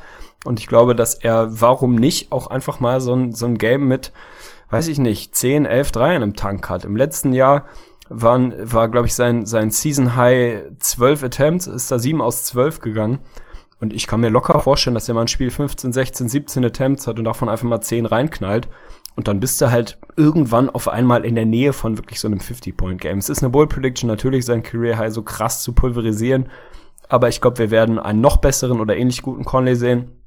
Muss dir mal seine Splits reinziehen. Letztes Jahr 46, 41 und 86 Prozent. Also der ist elitär unterwegs gewesen. Und ich glaube, dass es keinen Grund gibt, daran zu zweifeln, dass das so weitergeht. Wenn da wirklich mal 10, 11 Dreier fallen, dann geht's halt schnell wirklich nach oben. Ob es für 50 reicht, müssen wir mal schauen. Aber ich glaube an den Mann, insofern meine Bold Prediction. 50 Points plus für Mike Conley. Finde ich schön, bleibt definitiv so stehen. Und ich bin gespannt. Das ist schon bold. Er hat es natürlich im Tank, aber das ist ja Thema wirklich einfach Uhrwerk Mike Conley. Also das war ja jetzt auch die erste Saison, die mal so ein bisschen da rausging. Ansonsten ja ähnlich wie ein Chris Paul, einfach wirklich Schablone. Jedes Jahr die komplett gleich gute Saison jo. gespielt, was man ja natürlich positiv betrachten muss. Und dementsprechend ja auch für sein Skillset und auch für sein offensives Skillset ja eigentlich verhältnismäßig echt ein geringes Career High. Also da haben jede Menge Leute schon mal eher einen Ausbruch gehabt, aber das ist einfach nicht so richtig sein Ding. Und das war ja auch immer die große Kritik, weil viele, also unsere treuen Hörer, werden sich dran erinnern. Ich war wirklich immer recht kritisch, was Mike Conley anging, habe ihn nicht so stark gesehen wie du, aber das hatte eigentlich auch einen Grund und genau das, was ich immer kritisiert habe, ist er jetzt ja wirklich angegangen in der letzten Saison, dass ich es einfach immer zu einfach war zu sagen, ja, Mike Conley, das, was ihn so gut macht, ist ja, er macht nur das, was das Team braucht. Das ist ja auch so gewesen immer, aber irgendwann war die Zeit einfach vorbei und ich fand es schön, dass er in der letzten Saison da wirklich bewusst den Schritt gegangen ist, zu sagen, okay, ich muss jetzt mehr Verantwortung übernehmen und ich will, dass er auf jeden Fall noch einen Schritt weiter geht und das nochmal ausbaut in der kommenden Saison. Er hatte in der letzten Saison ein Career High, was seine Usage Rate anging, lag so bei 26 Prozent und ich fordere da wirklich, dass wir da eine 3 diesmal vorsehen. Es muss jetzt kein Westbrook-Niveau sein, aber damit diese Grizzlies wirklich was, was können und vor allen Dingen auch offensiv gut sein können, muss Mike Conley wirklich noch mehr Verantwortung übernehmen. Also du solltest dich freuen. In dieser Saison wird er auf jeden Fall seinen härtesten All-Star-Case machen und wenn es dann dieses Jahr auch nicht klappt, vielleicht sogar an Mangel aus, äh, aus Mangel an Wins, dann ja, dann soll es wahrscheinlich nicht sein. Ich fürchte, das wird auch dieses Jahr einfach nichts werden. Also ich habe auch noch mal ein bisschen in die Voting Results vom letzten Jahr geguckt und wie gesagt, der absolut elitäre Saison. Dazu zu allem, was ich eben gesagt habe, kommt ein 23er PER, eine über 60-prozentige True, True Shooting Percentage als Point Guard. Das ist schon absolut elitär. Aber die Konkurrenz ist einfach zu groß. Also du musst dir mal reinziehen, wenn du noch mal ins Fanvoting guckst, was halt 50 Prozent der Punkte, wie es ja mittlerweile aufgeteilt ist, ausmacht, wer da alles mehr Stimmen als Mike Conley bekommen hat, da läuft es dir wirklich kalt den Rücken runter. Also ich habe es jetzt nicht mehr vor mir liegen, aber das war wirklich absolute Kopfschüttelmomente. Der hat da einfach nicht den Credit und bekommt ihn auch im nächsten Jahr nicht. Ich wüsste nicht, wo es herkommen soll. Und auch wenn er mehr Liebe von den, von den Spielern und den Media Officials bekommt, die da auch ihr, ihr Vote mit reinwerfen dürfen, das reicht halt nicht. Also der braucht eine elitäre, vielleicht 25 Points per Game Saison, damit er vielleicht als Nachrücker dann irgendwie reinkommt. Aber ich meine, die Konkurrenz auf den Guard-Positionen im Westen ist halt auch nicht weniger geworden. Mit einem Chris Paul, mit einem Curry, mit einem Westbrook, mit einem Harden und wer da halt alles rumläuft, da musst du halt auch irgendwie erstmal deinen Spot suchen. Es wird wahrscheinlich darauf hinauslaufen, dass er auch in diesem Jahr wieder der Snap wird. Ein Lillard, ein McCollum, ein Clay Thompson und so weiter und so fort. Also es ist einfach, es ist knüppelhart. Der Kerl ist locker ein All-Star von seinem Skillset her. Ich fürchte, er wird halt nie, will ich nicht sagen, kommt auf an, wo er vielleicht nochmal irgendwie hingetradet wird, aber er wird es erstmal nicht werden. Traurig, aber wahr. Damien Lillard kennt das Problem. Von daher sind wir gespannt, wie das in diesem Jahr wieder so ausgeht. Und jetzt sind wir angelangt bei unseren Szenarien. Best Case, Worst Case und unseren Tipp. Da bin ich vor allen Dingen sehr gespannt auf dich. Von daher lege ich einfach mal vor. Und bei den Grizzlies auch nochmal im Vergleich mit den Brooklyn Nets. Obwohl es der Westen ist, sehe ich da natürlich theoretisch in einem perfekten Szenario, in einem Best Case Szenario, deutlich mehr Upside. Was dann letztendlich auch begrenzt ist, weil der Westen ist, wie gesagt, einfach zu gut. Ich kann mir aber in einem Best Case Szenario vorstellen, dass die Memphis Grizzlies 500 Ball spielen, dass sie schlechter sind als in der letzten Saison, aber nicht viel schlechter. Dann reden wir von einem 41er, 41er Rekord, der reicht dann ganz eventuell für die Playoffs, vielleicht sogar nicht. In einem Worst Case sind sie halt, wie gesagt, so gut, um so richtig krass abzurutschen. Da müsste man in den Worst Case schon Verletzungen mit einberechnen und das machen wir nicht, also zumindest nicht übermäßig. Klar, dass man mal eine Phase hat, vielleicht Conley 10 Spiele raus, Gasol raus, das ist relativ realistisch und dann könnten die Memphis Grizzlies halt wirklich so richtig krass abfallen. Ich denke aber, dass das Worst Case für diese Grizzlies trotzdem so bei ich habe hier 32 Wins stehen und ich sehe es nicht viel, viel drunter gehen. Wobei ich auch schon ein absolutes. Also es gibt so eine Rest-Kollaps-Situation, wirklich so ein Armageddon-Szenario. Aber wenn ich tippen müsste, dann bin ich doch halt, dass sie dann knapp wirklich vor den Lakers sind und dann habe ich hier 36 Wins stehen. Ja, bei mir sieht's natürlich minimal positiver aus, aber auch nicht mehr ewig viel. Also mein Best-Case-Szenario, was passieren muss, haben wir, glaube ich, vorhin schon illustriert. Natürlich keine nennenswerten Verletzungen. Parsons muss vernünftig wieder reinkommen. McLemore muss schnell zurückkommen. Und dann ist das für mich nicht unrealistisch, dass sie das, den gleichen Rekord wie im letzten Jahr auflegen. Natürlich haben sie Qualität verloren, keine Frage. Aber in einem Best Case kann ich mir nochmal knapp über 500 die 43 Wins aus dem letzten Jahr vorstellen. Wofür das reicht im Westen ist die nächste Frage. Aber wie gesagt, im Best Case sind sie für mich ein Bottom Playoff Team. Und da habe ich auch kein schlechtes Gefühl dabei, das zu behaupten in einem Best Case. Worst Case ist natürlich irgendwie das, ja, das Thema, wie weit geht's dann wirklich runter? Für mich der Floor, wenn sie einigermaßen fit sind und damit rechnen wir, hast du zwei absolute All-Stars, dann bist du zu gut, um ins Bodenlose zu fallen. Also die werden nicht ein Team sein, was auf einmal irgendwie eine 2 vorne stehen hat. Dafür sind die beiden einfach zu gut. Wie gesagt, es sei denn, einer verpasst 40 Spiele. Dann kann es auch ganz fix ganz weit bergab gehen. Aber wenn wir das mal ausblenden, stehen bei mir hier 34 Wins, also eine ähnliche Range wie bei dir, ein kleines bisschen besser. Dafür sind sie dann einfach doch noch zu gut. Viel mehr ist dann halt auch nicht drin in einem Worst Case. Bei mir realistisch, du hattest glaube ich 36, bei mir stehen dann hier 38. Die Mavericks hatten wir an 12 mit 35 Wins, das heißt, da müssen die Grizzlies rüber. Von mir aus können wir uns auf 36 oder 37 einigen, dann haben wir sie davor eingeloggt und mir tut's echt, ey, mir tut's so weh sieben Jahre Postseason gehen zu Ende, vermute ich. Was machen wir? 37, 36? Wo Na komm, nehmen wir mal, nehmen wir mal das, das untere Ende und planen jetzt wirklich mal ein besser ein als die Dallas Mavericks und nehmen 36. Und lass ein bisschen mehr Upside für dich, dann freust du dich mehr. Ja, stabil. Das, das ist aber auch wirklich äh, ja, der einzig positive Outlook. Dann markiere ich sie hier mit 36 Wins an Platz 11. Es fühlt sich so, es fühlt sich so trist an.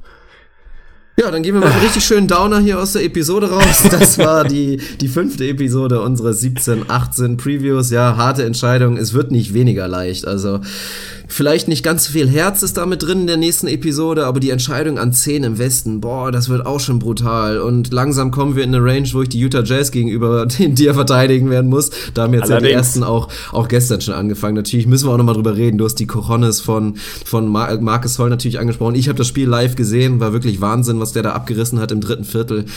Ist schon einfach krass. Also wie Marcus Holl einfach dann doch wieder diese Phasen haben kann, wo er einfach so unfassbar überragt. Weil ich war nämlich im, in der ersten Halbzeit schon fast wieder eher so ein bisschen unzufrieden mit ihm. Einfach eher wieder als Rebounder. Ne? Er ist so ein lazy Rebounder. Liegt vielleicht wahrscheinlich auch dran, dass er fast keine Ahnung, 140 Kilo wiegt und einfach halt nicht so schnell in die Luft kommt, aber wie er sich da die Offensivrebounds von halt auch nicht unbedingt dominanten deutschen und ja, Frontcourt-Spielern da wegschnappen lässt, das, also da gehen mir wirklich die, die Zehennägel hoch. Aber ansonsten natürlich großartig und ja, das andere Ende von großartig war dann mal wieder die Shooting-Leistung von Ricky Rubio. Mann, Alter! Genau gegen Deutschland. Vorher spielt er wirklich ein überragendes Turnier, schießt 48% von draußen und gegen Deutschland kriegt er jetzt wieder so ein Throwback-Shooting-Game und ist da wirklich wieder so, dass ich mir das jetzt wieder monatelang anhören werden muss. Und jetzt in dem Preview sage ich dann ja Ricky Rubio Breakout Season und alle kommen wieder, ja, haben wir gegen Deutschland gesehen. Also das war wirklich verdammt beschissenes Timing. Ansonsten war es ein schönes Spiel, couragierte Leistung von Deutschland, Spanien schlecht gespielt, muss man auch mal dazu sagen, bis auf Marcus Hall war es schon echt ein schlechtes Spiel von denen, aber einfach zu gut, einfach zu Qualität. Und man muss sich auch nochmal den Frontcourt gönnen. Also wirklich zwei Gasols und zwei Hernan Gomezes. Also das ist ziemlich geil. Ja, vor allem gegen den deutschen Frontcourt, der jetzt nicht unbedingt unsere Kernkompetenz ist und ganz ehrlich, zwei Gasols auf europäischem Basketballniveau mit einem mit einer dichteren Three-Point-Range ist einfach ein Cheatcode mittlerweile. Also das ist für die beiden einfach ein, ein mittellanger Layup. Da haben sie halt die Range. Ich habe von von Marc Gasol die Highlights gesehen gestern, viel mehr habe ich noch nicht geschafft. Der bombt dir die Dinge halt auch immer noch anderthalb Meter hinter der Dreierlinie rein einfach weil es für ihn mehr oder weniger Midranger ist. Also das ist halt einfach ein Team, was so wahnsinnig viel besser ist nominell als Deutschland, dass man da schon, schon Hut ziehen kann vor der Leistung, dass sie es ihnen lange schwer gemacht haben. Aber da muss schon, äh, wie, wie halt, glaube ich, war es Rummenig oder Höhnes oder irgendjemand mal gesagt, Weihnachten und Ostern auf einen Tag fallen. Gott, du mit deinen Fußballquotes heute, was ist denn da ja, Mann. los, ey? Heute läuft's bei mir, Mann. Ja. Also wirklich, Shoutout an Andi Breme. Ja, ja, sehr gut. Ja, ansonsten und auch nochmal zu Ricky, also wirklich, für mich hat er trotzdem, und das werden jetzt viele vielleicht lächerlich sehen, hat er jetzt kein komplett beschissenes Spiel gemacht. Jeder, der das Spiel live gesehen hat, hat trotzdem gesehen, der hat wieder verdammt gut verteidigt, hatte schöne Momente, hat die, das Team ansonsten bis auf seine eigenen Wurfaktionen wirklich solide im Griff gehabt, auch offensiv. Klar, gegen Schröder hatte er es auch manchmal schwer. Der hat wirklich sehr schöne Aktionen gehabt, die dann im Zweifel auch wirklich unstoppable sind. Also selbst mit einem guten Verteidiger wie Ricky, wenn Schröder einfach seinen schnellen ersten Schritt nutzt und da vorbeizieht, kann es einfach nicht viel machen. Also das war schon sehr gut. Der hat auch ein gutes Turnier gespielt mit Marc Gasol war halt ein bisschen bitter. Der hatte davor in den Spielen 17% von draußen geschossen und dann ist er halt gegen Deutschland gerade heiß gelaufen. Aber gut, trotzdem Erfolg und ich denke mal, das ist jetzt, sollte relativ verbucht sein, dass Spanien auch den Titel holt, außer wirklich die Slowenen mit einem verdammt geilen Team. Also Goran Dragic für im Nationaltrikot von Slowenien. Das ist Mamba Mentality. Also das ist wirklich yep. geil. Der ist so am Ausrasten, hat so unglaublich viel Selbstbewusstsein, schreit in den Timeouts sein Team zusammen. Also wirklich ein richtig geiler Typ. Dann daneben natürlich den 18 18-jährigen Luka Doncic zu sehen. Alter Schwede, also ich bin echt ein bisschen verliebt, ne? Ich liebe den Typen jetzt schon. Also ich sag jetzt ja, nicht, Mann, dass wird das zu den Bulls gehen. Ja, das kann sehr gut sein. Dann bin ich Bulls-Fan wahrscheinlich. Quatsch. Vergiss es, das ist mein Team. nee, nee, aber das ist wirklich, also klar, ne, der ist auch noch weit davon entfernt, jetzt irgendwie ein NBA-Star zu sein. Vor allen Dingen, was seine Athletik angeht, ist er da für mich einfach noch, noch ein bisschen zu schwach. Da muss er noch ein bisschen dran arbeiten, aber wie gesagt, 18, dafür hat er Zeit. Aber was mir bei ihm wirklich gefällt, ist auch so Thema Einstellung, Mindset. Also wie der Typ einfach, sobald er einen Dreier reinknallt, einfach nicht irgendwie eine beschissene Geste macht und drei Finger in die Luft hält, sondern einfach zwei Fäuste macht und rumschreit wie ein Blöder und sich einfach so krass freut und hyped ist, wenn ein Dreier getroffen ist. Sowas finde ich ja einfach überragend. Also von daher, ich glaube fest an die Karriere von Luka Doncic und freue mich drauf, das Halbfinale zu sehen. Bin ich fest mit an Bord. Halbfinale werde ich mir dann natürlich auch reinziehen, jetzt wo ich wieder im Lande bin. Und jetzt muss ich schiffen. Sorry, ich muss das Ding abbrechen. Du musst an die Breme hinten ranschneiden. Ich bin wirklich raus. Vielen Dank an dich. Hat mir mal wieder großen Spaß gemacht. Freut mich, dass wir wieder drin sind im Rhythmus. Werden jetzt zeitnah, sehr zeitnah Platz 10 nachliefern, damit wir dann auch wirklich wieder on pace sind gen Saisonbeginn alles durchzuhaben mit ein bisschen Vorlauf natürlich nicht erst am Tag vorm Tip-Off dann durch sind, sondern ein bisschen vorher. Insofern Platz 10. Es wird nicht leichter, glaube ich, wobei im Osten bin ich locked in. Also wenn du mich da davon abbringen willst, da musst du einiges tun. Im Westen wird schwierig, aber kriegen wir schon irgendwie hin. Kriegen wir hin, dann verabschiedest du dich kurz nochmal. Ich plugge kurz nochmal ein bisschen was. Also du darfst gehen. Shoutout. Ich bin raus. Sorry, Gut. vielen Dank. Shoutout. Shoutout an Arne, Shoutout an der Vögli, Shoutout an Krügo und auch nochmal Shoutout an unseren YouTube-Kanal ins Gesicht von Staudemeyer bei YouTube. Das Ganze werdet ihr auch nochmal bei Facebook verlinkt finden.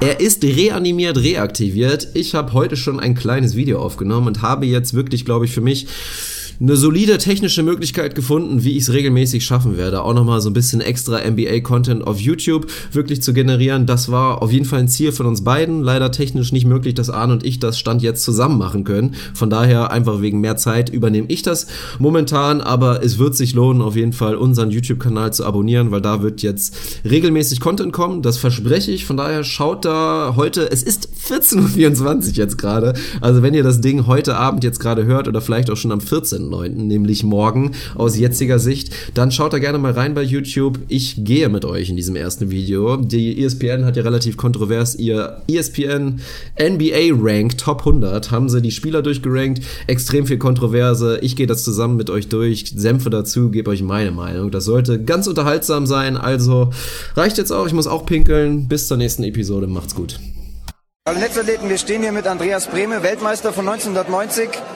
Herr Brehme, wir sind hier beim äh, 13. Sterne-Cup der Köche. Was machen denn Ihre Kochkünste? Das lasse ich immer meiner Frau überlassen, äh, weil die äh, sehr, sehr kocht. Und ich, kenne die, und ich kenne sehr, sehr gut die ganzen Sterneköche und ich ziehe einen Hut vor den Leuten, das, was sie können.